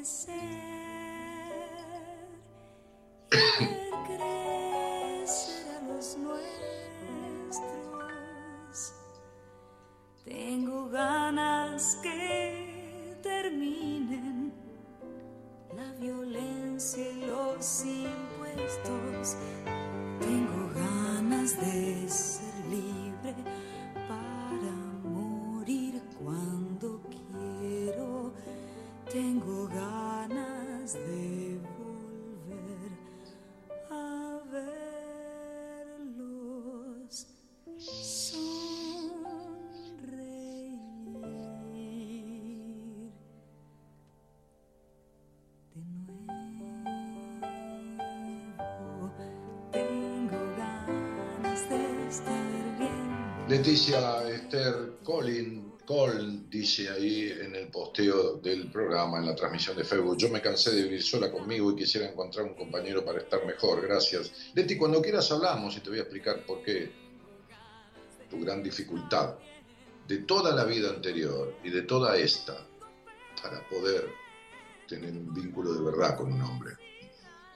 Este, para que sepas de dónde viene esa imposibilidad, que es desde siempre, ¿eh? hayas tenido vínculos o no los has tenido, que seguramente los tuviste. No quieras lo hablamos y te voy a explicar, muy sencillamente, y lo vas a entender porque te vas a sentir identificado. Este, Cristina Couso dice, Daniel, encontrarse con uno es igual a creer en uno porque yo creo en mí. Mira, Cris, no te, no te puedo dar una fórmula, mi cielo. Este, vos sentís que tenés un- una sensación de soledad interna, como si fuera una piedrita en el zapato que nunca se va. Si sentís eso, si sentís eso, entonces vos sentís que desconfías en los vínculos, que sos naturalmente desconfiada, sobre todo con los hombres. Si sentís eso, entonces ese creer en vos no existe, te crees que crees. Este, eh, bueno, Analía, eh, con ese tema de, de, de estos remedios que el médico dijo que tenés que tomarlo los 99 años, por las convulsiones, eh, yo no sé si estás haciendo terapia, porque la medicación sola no alcanza para sanar esas cosas. Eh, Guillermo dice, buenas noches a todos, que tengamos excelente vida, gracias por todo, Dani. Eh, Cristina que saluda, y saludos cálidos de Jorge Álvarez. Mónica dice, Dani, acá escuchándote, no sé por qué me inspirás ternura, gracias por todo lo que decís, abrazo. Natalie Díaz dice, siempre espero que estés vos, tengo una atracción, si se puede decir, hacia tu manera de tratar cada tema, buenísimo. Bueno, todos tenemos afinidades. Este, con, la manera de decir de alguien, quizás vos conmigo, eh, en esto, y quizás tengas seguramente afinidades con un cantante también, o con un actor, por la manera de actuar o decir, a otro por ahí no le gusta, eh, por ahí le haces escuchar a una amiga en mi programa y dice, ¿y este tarado de dónde salió? Y bueno. Son, gustos, y está bien. Eh, Valeria Leiva dice, hola Daniel, te sigo, es, es la segunda vez a mismito a mismito, es segunda vez a Mismito Davis, me recomendó escucharte, genial. No, no sé quién es Mismito Davis, pero bueno, no, importa, bienvenida. Este, a lo mejor pusiste mal el nombre o, o es un apodo. Eh, Silvina dice, gracias por tus buenas compañías, ayudan un montón. Eh, y, y, creo que hay alguien ahí, o, o me equivoco. Este, sí, hola, buenas noches. Hola, Dani. Hola, ¿cómo estás? Hola, bien, bien. Contenta y súper emocionada de escucharte y poder hablar con vos. Bueno, muchas gracias por querer hablar conmigo. Este, a ver, a ver, voy a ver los datos que me mandaron, ¿cuál es tu? Adriana, ¿de dónde sos, Adriana? Eh, Adriana Fernanda Chávez me llamo. Soy no, no, está bien eso, pero ¿de dónde sos? ¿Me escuchaste? Sí, soy de Salta Capital. Sí. Eh, eh, estás este, escuchando, tenés la, la transmisión prendida de Facebook y a la vez el teléfono. Ay, sí, la saco. A ver, se me alejó. No, claro, porque estás escuchando con- por delay, con delay. A ver. Ahí, listo. Claro, ahora me escuchás más directo, no tarda, ¿no? Sí, sí. Hola, ¿estás ahí? Sí, sí, aquí estoy. Bueno, dale. Este, eh, ¿Sos de Salta Capital, dijiste? Sí, Salta Capital. ¿Y con quién vivís, Negri? Eh, vivo con mis hijas, eh, tengo cuatro, y bueno, el mayor vive aparte ya, y bueno, vivo con mis tres hijas, mujeres. Ah, mira. Y yo. ¿Y de, de qué edad es el mayor? El mayor tiene 22, después sigue 19, eh, 17 y 6 años. Ok. Este, ¿y, y, y qué haces de tu vida, Adri? ¿Alguna tarea, algún trabajo, alguna actividad? Además de Sí, todo esto, de los hijos y todo esto. ¿no? Sí, eh, bueno, eh, soy eh, cosmetóloga y peluquera. Ah, mira, Y- ahí en tu casa. bueno, en mi casa, todo en mi casa, sí. Tengo un local eh, al frente donde vivo y bueno, y trabajo y estoy en mi casa a la vez, haciendo las cosas, eh, viendo a mis hijos y bueno, todo a la vez. Sí, Adri, este, ¿y, y, y cuánto hace que conoces el programa? Y el programa hace un montón, hace más de 10 años, eh, me lo Mm. recomendó una amiga que, bueno, yo no andaba muy bien, que fue cuando me divorcié, eh, bueno, en mi primer matrimonio, y Sí, bueno, pero ella me esta nena de seis recomendó. años es de una segunda pareja. Sí, de la segunda pareja, Sí. sí. Y bueno, me lo recomendó y bueno, lo, lo comencé a escuchar. Después, bueno, te dejé de escuchar y después, bueno, había noches que no podía dormir y empecé a escuchar el- la madrugada de Juan y bueno, y ahí te enganché, vi y bueno, y de ahí ya te empecé a escuchar por ahí. Por... Creo que era antes, ¿no? Eh, estabas vos y cambiaban y seguía Juan. Claro, yo le daba el pase a Juan y Juan hacía las madrugadas. Sí, Sí, Juan se fue a vivir sí. a, Bahía, a Bahía Blanca. Está bien, en pareja y está divino. Este, Ah, qué bueno. y, y- y- y qué te trae a mí, Adri? Bueno, mira, eh, yo, eh, bueno, estuve escuchando, an- estuve escuchando eh, ahora la chica que hablaba y bueno, me sentía muy identificada con el tema de, la madre, ¿no? De la imagen de la madre. Eh, yo me, yo me casé muy joven, me casé a los 19 años, eh, estuve, bueno, tres meses de novia, me quedé embarazada, eh, bueno, fui criada en un- en un- con una mamá y un papá eh, muy eh, estrictos, eh, con, con la idea de que yo tenía que salir de mi casa casada eh, y ni pensar de, de estar embarazada y quedarme sola.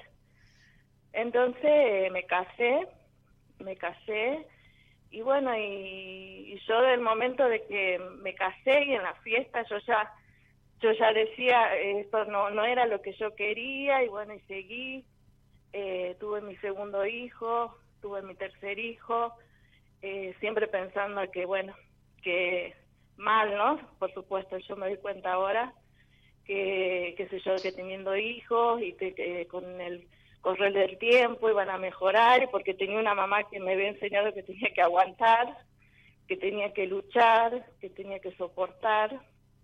Y bueno, hasta que me enfermé, eh, empecé a agarrar ataques de pánico, miedo, angustia, lloraba, eh, no quería salir, tenía miedo hasta de subir en el colectivo, eh, no quería ni, eh, o sea, no, no soportaba a los chicos, eh, una cosa horrible.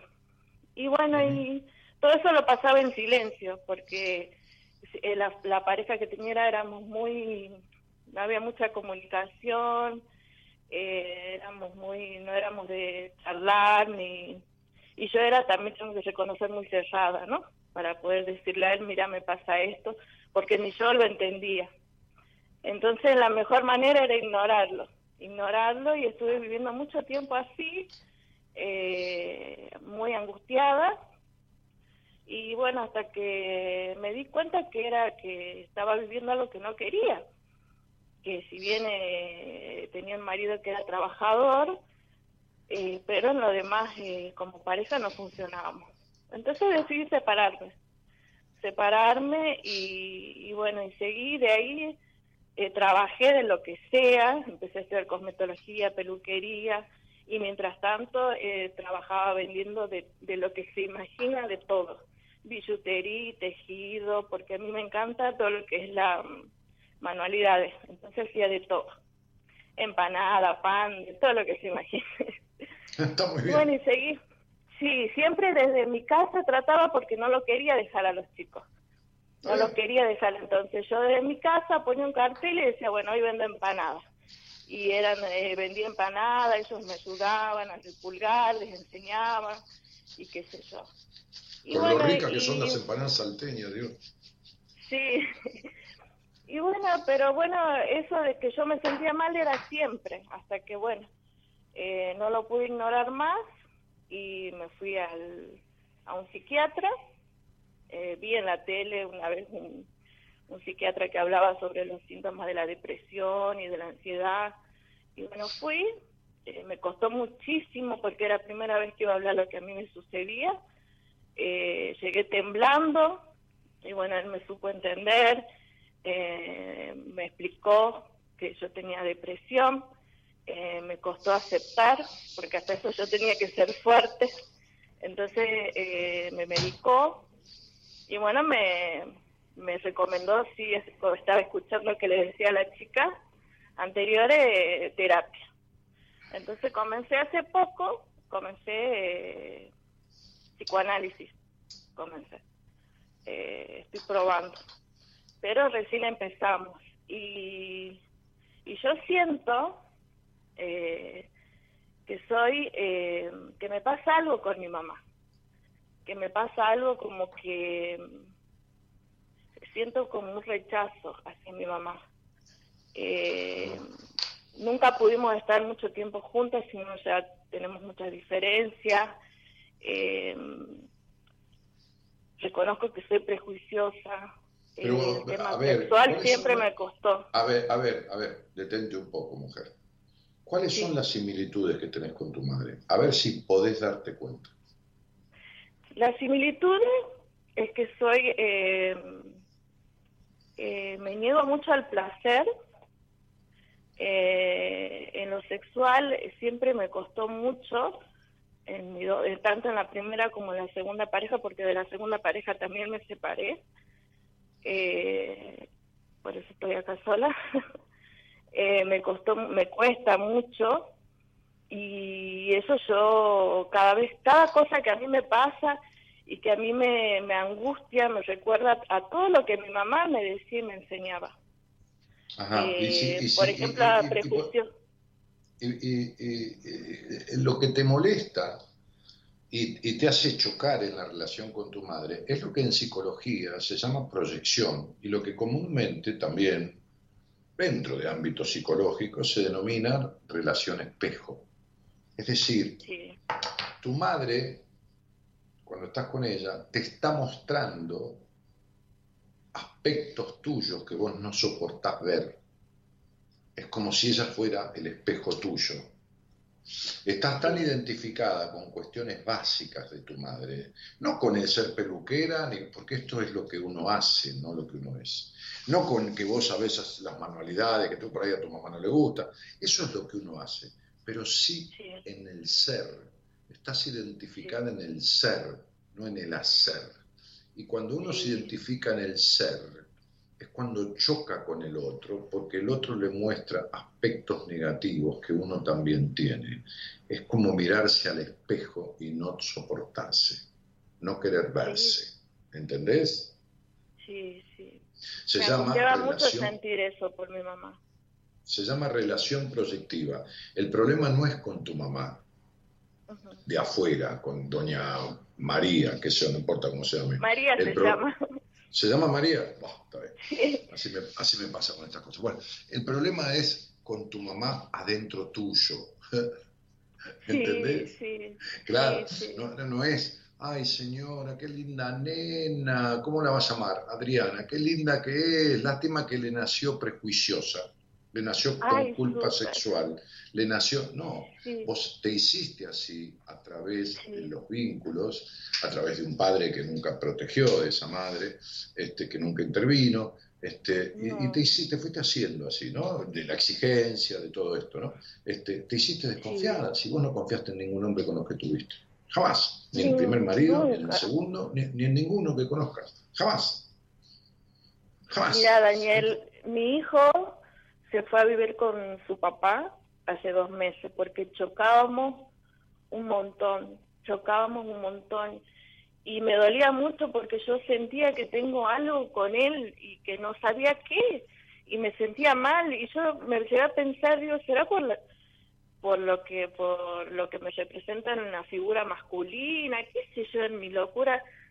Yo con mis hijas me llevo de 10, de 10 con mis tres hijas, pero con Facundo, el más grande, chocábamos un montón. Y me di cuenta que con Adrianita, el Adrianita, sexo ¿por qué chocaba por- un montón. ¿Por qué te vas de la conversación? Porque Ay, no sé. el- otro problema de tu vida es el colgaje, te colgás. Y el otro problema de tu vida es la dispersión. ¿Por qué te vas de la conversación? Si no tiene nada que ver lo que estamos hablando con tu hijo. Tu hijo es un adolescente con cierta rebeldía, este, le elegiste un padre que es el padre que le elegiste, es el que le presentaste, a lo mejor tiene enojos, qué sé yo. No sé, tendría que hablar con tu hijo. Este, pero, pero estamos hablando de vos, de tu incapacidad del disfrute, de tu identificación con tu madre, de, la desconfianza con los hombres y empezaste a hablar de tu, de tu, de tu hijo y de la identificación. Si tu terapeuta te dijo eso y te lleva mal con tu hijo por la identificación con los hombres, entonces no sabe nada, directamente. Directamente te está diciendo cualquier cosa, es una tarada. Entonces, estamos hablando de que no tenés un vínculo con tu madre y de que tenés rispideces, que además no hay obligación de querer a nadie en la vida, ¿eh? ni tu madre a vos, ni vos a tu madre. Nadie tiene obligación de querer a nadie. Pero más allá de eso, tenés similitudes con tu madre. Similitudes en lo, en lo negativo, similitudes en las restricciones, similitudes en los prejuicios. Te dije, nunca confiaste en un hombre en toda tu vida y saltaste al tema de Facundo y los choques con Facundo. Adri, este, el problema Sí. es tuyo, tenés cuarenta y pico de años, tu mamá sigue gobernando tu vida porque vos permitís y sos, estás siendo de esta manera, este, este, sos vos la que gobernás tu vida y la que te conducís por los caminos que querés. Nadie te obliga a vos a tener culpa, ni nadie te obliga a esto, ni nadie te obliga a lo otro. Si, si empezaste un proceso en terapia, me alegro, habla de esto y resolvelo. No te cuelgues ni empieces a hablar de nada, de los tipos, ni ni de ninguna otra cosa. Hablar de tu incapacidad de disfrute que viene del hogar exigente que tuviste. Este, sos una mina recontra curiosa y a la vez recontra reprimida. Tenés un... Ay, sí. tenés- Sí, sí. Entonces sería, no se puede, ¿entendés? Lo, lo que, lo que gobierna, lo que debe gobernar de uno es el alma, la esencia, la- la- el, el impulso, y vos frenás todo con tu mente. Tenés una mente destructiva, trituradora de toda libertad. Naciste Sí. con una capacidad de triunfo, de liderazgo, de, de- de dominio, y lo único que tenés es soledad, de estar metida para adentro, eh, internamente, desconfianza y prejuicio. Estás desperdiciando todo esto. Tenés 42 años ya.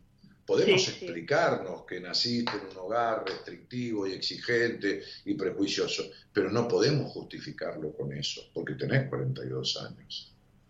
Deberías ser dueña de tu vida, porque vos cuando vas a comer no llamás a tu mamá para preguntarle qué comer, ¿o sí? No, no, ¿Y no. por, no. qué, ¿Y por qué cuando vas a tener sexo, tenés sexo como tu mamá indicó? Si es Ah. lo mismo. Es lo mismo. Sí. Lo que te metes por el cuerpo, por el lado que sea, es tu decisión. Cuando en realidad Entonces. se queda otra cosa. ¿Cómo? que a veces yo quiero hacer cosas porque como dijo usted soy curiosa No me, no me trates de usted. ay bueno vos soy curiosa eh, y es algo como que me frena y es como que yo quiero, no sé, hacer de, todo y es siempre esa voz o esa cosa que me frena. Y no, no, la cosa que te frena sos vos. Soy yo misma, sí. No, ¿y quién va a ser? ¿Y quién va a ser? Yo, yo. Bueno, ¿cuánto hace que haces terapia? Eh, hace, hace poco, hace dos meses más o menos. Bueno, no salgas de ningún otro tema. No vayas a ningún otro tema. Deja de lado la dispersión y la traición a vos, porque es lo que vas a hacer. Y sentate con tu terapeuta y decirle, quiero solucionar mis conflictos con mi culpa en la sexualidad. Punto. Que quiero esto. Sí, Explícame y hablame sobre el tema y explícame cuál es el camino que vamos a recorrer. sí, Y explícame y hablame sobre este, mi, mi culpa, hasta de tocarme a mí misma, de la masturbación, explícame todo esto. No, bueno, mira, sí, más adelante, no más adelante, no, ahora decime. Empecemos ya. sí. Ya, ¿Entendiste? Sí, Sí, Sí. sí. mm, eso es. Entonces, sería. Lo voy a este, hacer, Ben. Claro, claro. No, no, no hables de ninguna otra cosa. Ni la próxima sesión, ni la otra, ni la que sigue, ni la que le sigue a la que sigue. Sí, Y si tu terapeuta empieza a dar vuelta, mira para el costado y trata de ir a otro tema, y te dice, bueno, primero tenemos que hablar, entonces andate. bien. Sí, sí. ¿Entendiste? Andate, porque no sabe nada. No sabe nada del tema, como no saben nada de este tema, más del 90% de los psicólogos. Más del 90% no saben nada de este tema. ¿Me entendiste? Más Sí, si son mujeres. Porque no tengo nada contra ellas, al contrario, porque están más reprimidas que los hombres por un problema de crianza. Súper, súper, Claro. súper reprimida. Mu- Muy bien. Entonces, vos me dijiste que estás haciendo psicoanálisis, o dijiste Sí. psicoanálisis por decir. No, no, psicoanálisis, sí. Eso Muy bien, haciendo. muy bien. ¿De escritorio o de diván? ¿Cara a cara o acostada? Eh, bueno, eh, lo hago por, por Zoom. Ah, tenés razón, estamos en pandemia, perdona, negra. sí, Y, sí. y- y decime, ¿y quién te dijo que es psicoanálisis? Porque tu terapeuta te dijo, yo soy psicoanalista. Sí, Muy bien, ¿qué edad tiene? No me digas el nombre, Ella- ¿qué edad tiene? eh, ella tiene, eh, creo que tiene mi edad, tiene mi edad. Y Ajá. sí, mira, como vos me dijiste, yo me traiciono a veces, ¿verdad? Porque hubo una sesión no, que ella siempre. tocó, sí, ella tocó lo sexual y es como que yo me dispersé. Como que yo me fui para otro lado y dije, Pero lógico, si vos intentaste salir de la conversación conmigo empezando a hablar de tu hijo. Sos terrible, sí, sos terrible con vos misma, sos, sos tu peor enemiga. Vos- por eso lo mismo haces en la cama. Pones el cuerpo, Sí. pero no estás presente. ¿Entendés? verdad, sí, sí, sí. Claro. Entonces sería, entonces retiro lo dicho. Porque lo que te iba a decir es que el psicoanálisis está, Freud, que fue quien echó las bases del psicoanálisis, habló de la energía del libido, que es lo que sostiene el hacer, el cocinar, el pintar, el, el manejar auto, el hablar, el trabajar, y- y el jugar y el sexualizar de un individuo. Y no hay ningún psicoanalista que debiera transitar un proceso de psicoterapia sin tocar el tema de la sexualidad, sobre todo en una mujer que tiene los conflictos que tenés vos. bien. Quiere decir que si tu terapeuta te instó al tema, entonces estás haciendo lo mismo que intentaste hacer conmigo en la conversación, yéndote por la tangente. Volvé y decirle, mira, hubo una sesión donde vos me dijiste algo sobre la sexualidad y yo me fui, me evadí. Y el psicoanálisis tiene esa tendencia, que está bien, es una forma de ir para donde el paciente quiere, porque sabe que el paciente tiene las herramientas para salir. Pero ¿sabes qué pasa si a vos te dejás? Si uno te deja con la teoría psicoanalítica ortodoxa, o sea, eh, natural, como fue, y vos estás 14 años dando vueltas sobre lo mismo. Con vos hay que hacer, uno puede hacer interpretaciones psicoanalíticas, pero hay que hacer ciertas actividades conductistas.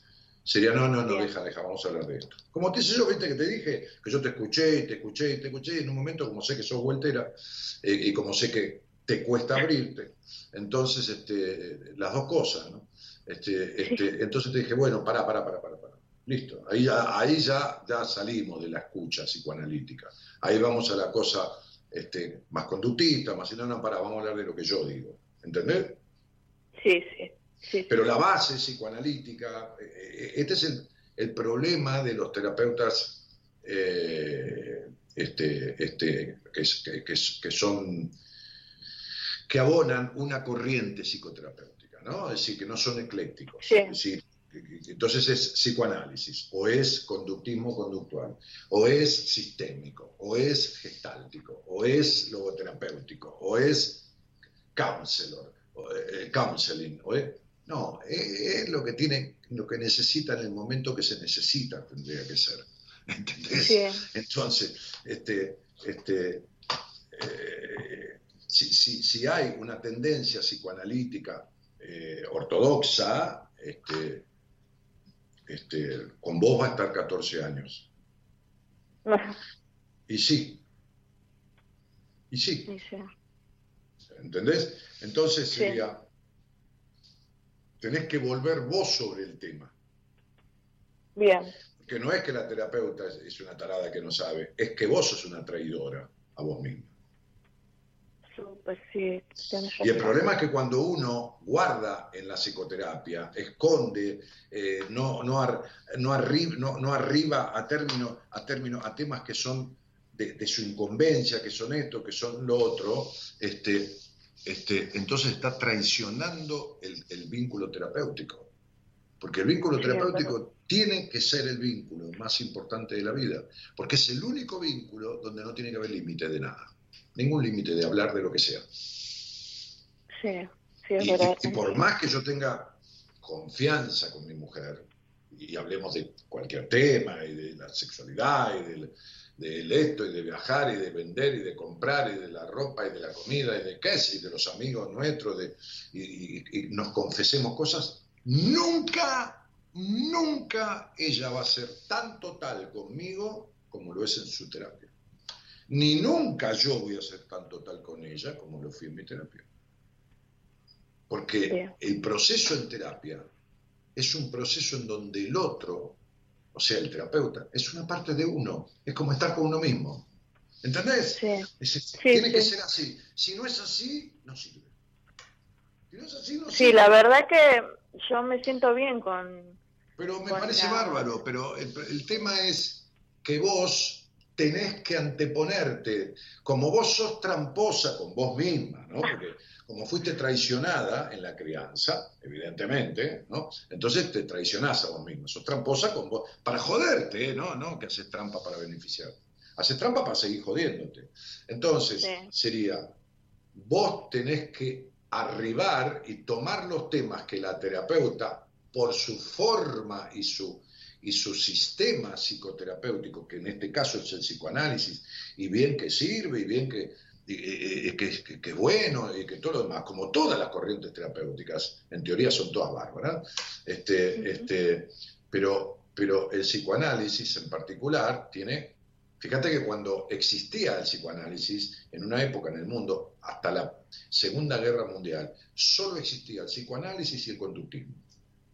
No había, o sea, o el psicoanálisis, que era el extremo de escuchar al paciente que, y hablar del tema que el paciente traía, y por ahí hacerle una pregunta, pero si el paciente no lo seguía, seguir al paciente, y el conductismo, que era el otro extremo, que era te digo todo lo que tenés que hacer. El conductista ortodoxo, el conductista iniciático, digamos, es, hablamos de lo que yo te digo, te escucho, pero vamos a hablar de, como- de lo que yo te digo, y si yo te indico, ay, este, este, ¿haces alguna actividad este, divertida? Sí, voy a bailar zumba. No, vas a ir a bailar salsa. No, no, pero yo bailo zumba. No, no, no, dejás zumba y vas a salsa. El conductismo es eso. Entonces, digo, existían esas dos corrientes psicoterapéuticas, que eran los dos extremos. En el medio, en los años 50 y pico, 60, a través de varios, Eric Fromm, Maslow, este, Rogers, qué sé yo, eh, arranca el humanismo. Eh, las corrientes humanísticas que van por el centro, no son ni el extremo del psicoanálisis ni el extremo del conductismo. Van por el centro. Bueno, a mí me gustan todas. ¿Por qué? Y porque vos uso la que hace falta. ¿Entendés? Sí, Es decir, si vos soñás, yo te voy a interpretar el sueño. Es necesarísimo para mí saber con qué sueña el paciente. Ahora, si vos me decís que vas a Zumba como actividad divertida, yo te saco de Zumba y te mando a salsa. ¿Entendés? Suponete, ¿no? Que estás haciendo baile. Pero no, Dani, yo sí, sí, sí, sí, Zumba bailás sola. En salsa tenés que dejarte llevar. Y como vos sos tan controladora como tu madre, no le entregás el control a nadie. Así que vas a bailar salsa y te vas a dejar llevar por un tipo. ¿Entendés lo que te quiero decir? Porque tiene su cuestión, ¿no es, no es porque sí, porque a mí me gusta más la salsa que la zumba, me importa un pito. Entonces, digo, y ahí soy conductista. Entonces, Sí. y, qué sé yo, y, y bueno, y tantas otras eh, maneras. Entonces, anda a tu terapia y no hables de ninguna otra cosa que de tu sexualidad. Bien. Porque el día que puedas resolver eso, tenés el 80% del problema resuelto. Mira lo que te estoy diciendo, ¿eh? Sí, sí, El 80%. sí. Porque además yo Gracias. vivo, además vivo tratando esos temas. Vivo tratando esos temas en la terapia. ¿Entendés? Sí, sí. Sí, sí. O sea, tu necesidad de aprobación y tu desconfianza, porque sos desconfiada de los tipos, pero por otro lado sos necesitada de aprobación, por eso pones el cuerpo sin sentir un carajo, los enojos terribles que tenés, ¿entendés? Este, la infancia Sí. de la cual nunca te despegaste, ¿sí? toda, toda la soledad que sentís internamente, que es más solitariedad que soledad. Entonces, Sí. to- todo este tipo de cosas que vos tenés ma- ma- mal instaladas, hay que desalojarlas. Bueno, Bien. el gran porcentaje de ellas se desaloja si vos arreglas el problema de tu intimidad.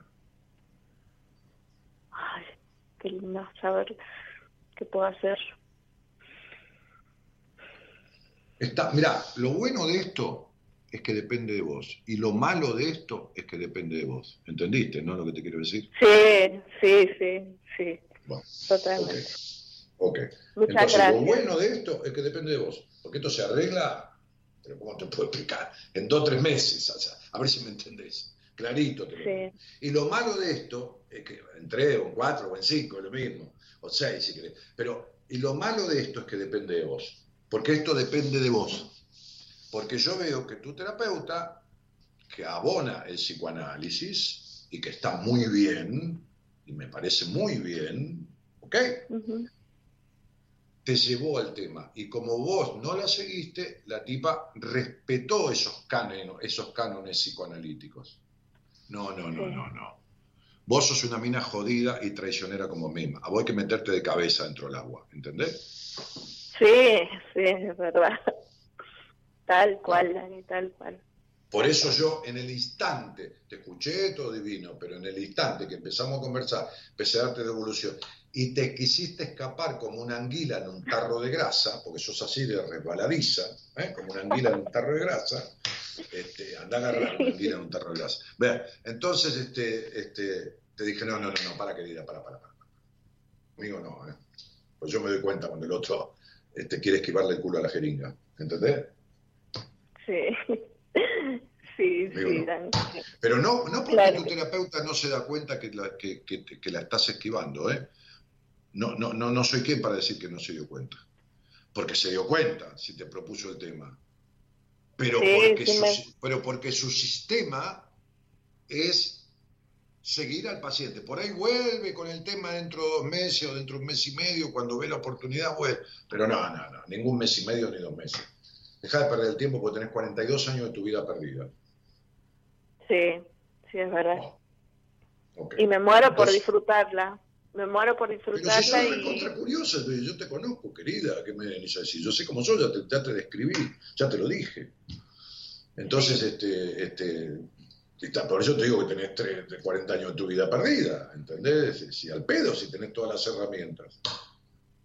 sí. Esto sería como tener la heladera llena y comer pan con mate cocido todos los días. Vos, vos- vos estás así, ¿entendés? Sí, es verdad. Y bueno, si hay que pasar hambre, hay que pasar hambre, pero no con la heladera llena, ¿entendés? Sí, es verdad. Es verdad. Bueno. Inclusive eh, me compré tu libro, Mujer Plena. Bueno, y bueno, me parece ahora bien. voy a empezar a leerlo también. Sí. Mirá, si vos me hubieras preguntado a mí, yo te hubiera dicho, mira, yo escribí siete libros, hay cinco que no son para vos, pero el primero que es para vos es Diez Mandatos Propios. ¿Sí?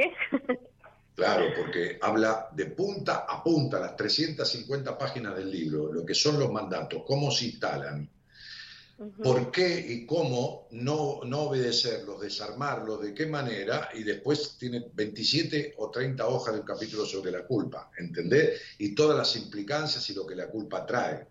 Entonces, digo, eh, amén de, de- de- de- de- de afectaciones físicas y descripciones en un capítulo, entonces ese es un libro para que vos leas primero. Y después sí podés leer Mujer Plena. No hay ningún problema, compraste ese, leételo. Pero, pero yo, vos, vos- vos- vos tenés un problema de implicaciones, de mandatos, de los cuales no, no te podés deshacer. Que vas a encontrar en Mujer Plena una parte, pero no como el otro libro. Bien. Bien. No sé, yo, yo, yo, yo me veo en la obligación de decirte las cosas como las pienso. O sea, este, te, te agradezco la confianza en querer leer un libro mío, pero también te digo que si yo tuviera que haberte indicado, te indicaba ese, te indicaba de los siete míos esos dos. Pero primero leer para ser una mujer plena, de la cual hablo de culpas y de esto y los tipos de vínculos y todo lo demás, hay que desarmarse de los, hay que deshacerse de los mandatos que lo impiden. Sí, sí. Bueno, ¿está claro? Clarísimo. Por eso el libro Clarísimo. 10 mandatos propios para una vida plena. Bueno, te mando un beso. Gracias, gracias, un beso. Gracias. Chao. Anda a tu terapia y no pierdas tiempo. Chao.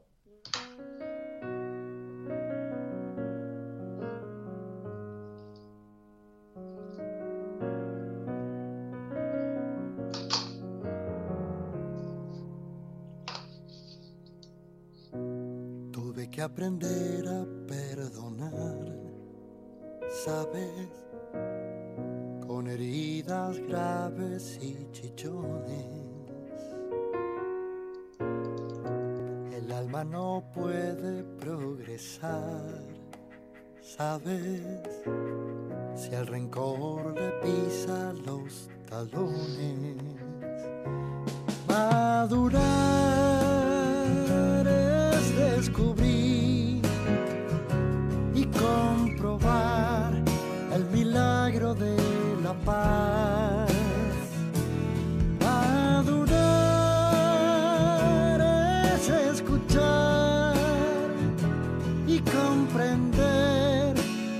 de los demás. Me he ido habituando a no culpar, ¿sabes? Bueno, y ahí tenemos David que dice, yo le recomendé a mi amiga Valeria que te escuche, gracias David, querido. Cristina Couso, que antes le dije un par de cosas con respecto a lo que había dicho, que si, si tal, de tener confianza en ella misma, que ella cree en ella. Yo dije, no, no tiene que ver una cosa con la otra. Dice, tenés razón, Se- será una forma de coraza entonces como la pegaste.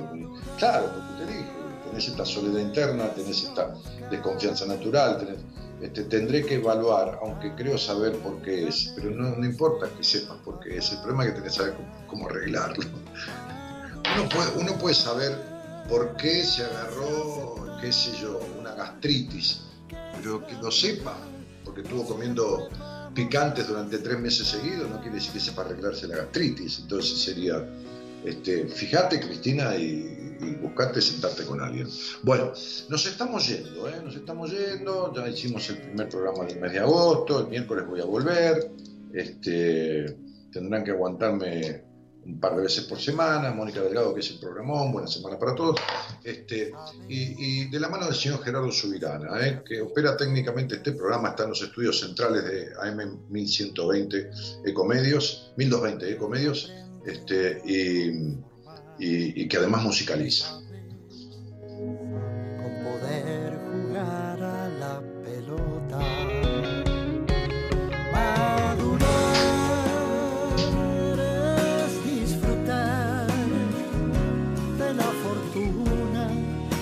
Se esconde en la ciudad.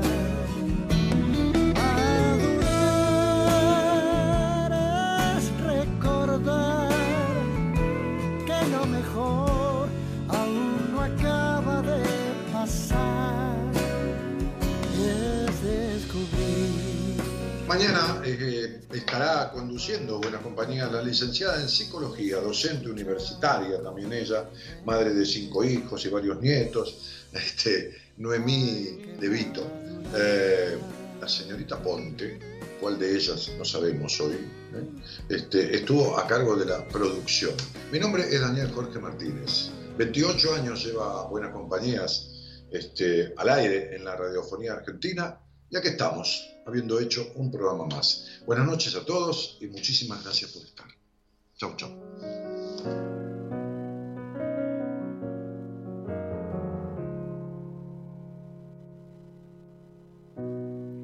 Que aprender a perdonar, sabes, con heridas graves y chichones. Alma no puede progresar, sabes, si el rencor le pisa los talones. Madurar es descubrir y comprobar el milagro de la paz.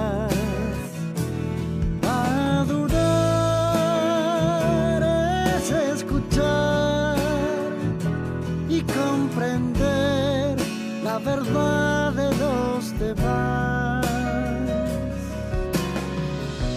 Me he ido habituando a no culpar, ¿sabes? A otros por lo que a mí me pasa. El daño que pueda yo causar, ¿sabes? Son bombas que pongo casa. Madurar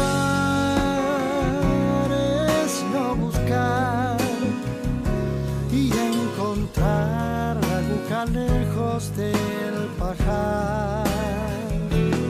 Madurar es aceptar que es natural, no siempre vamos a acertar.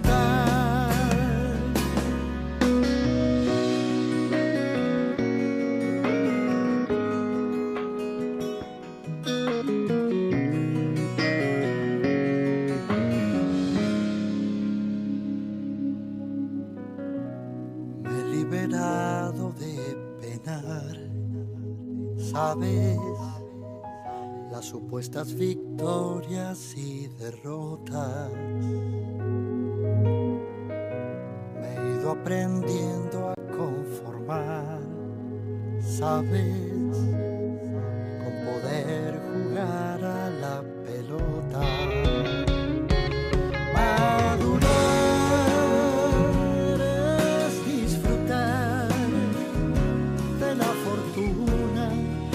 se esconde en la ciudad. Madurar es recordar que lo mejor aún no acaba de pasar y es descubrir y es comprobar y es escuchar y comprender. Ay, quemado.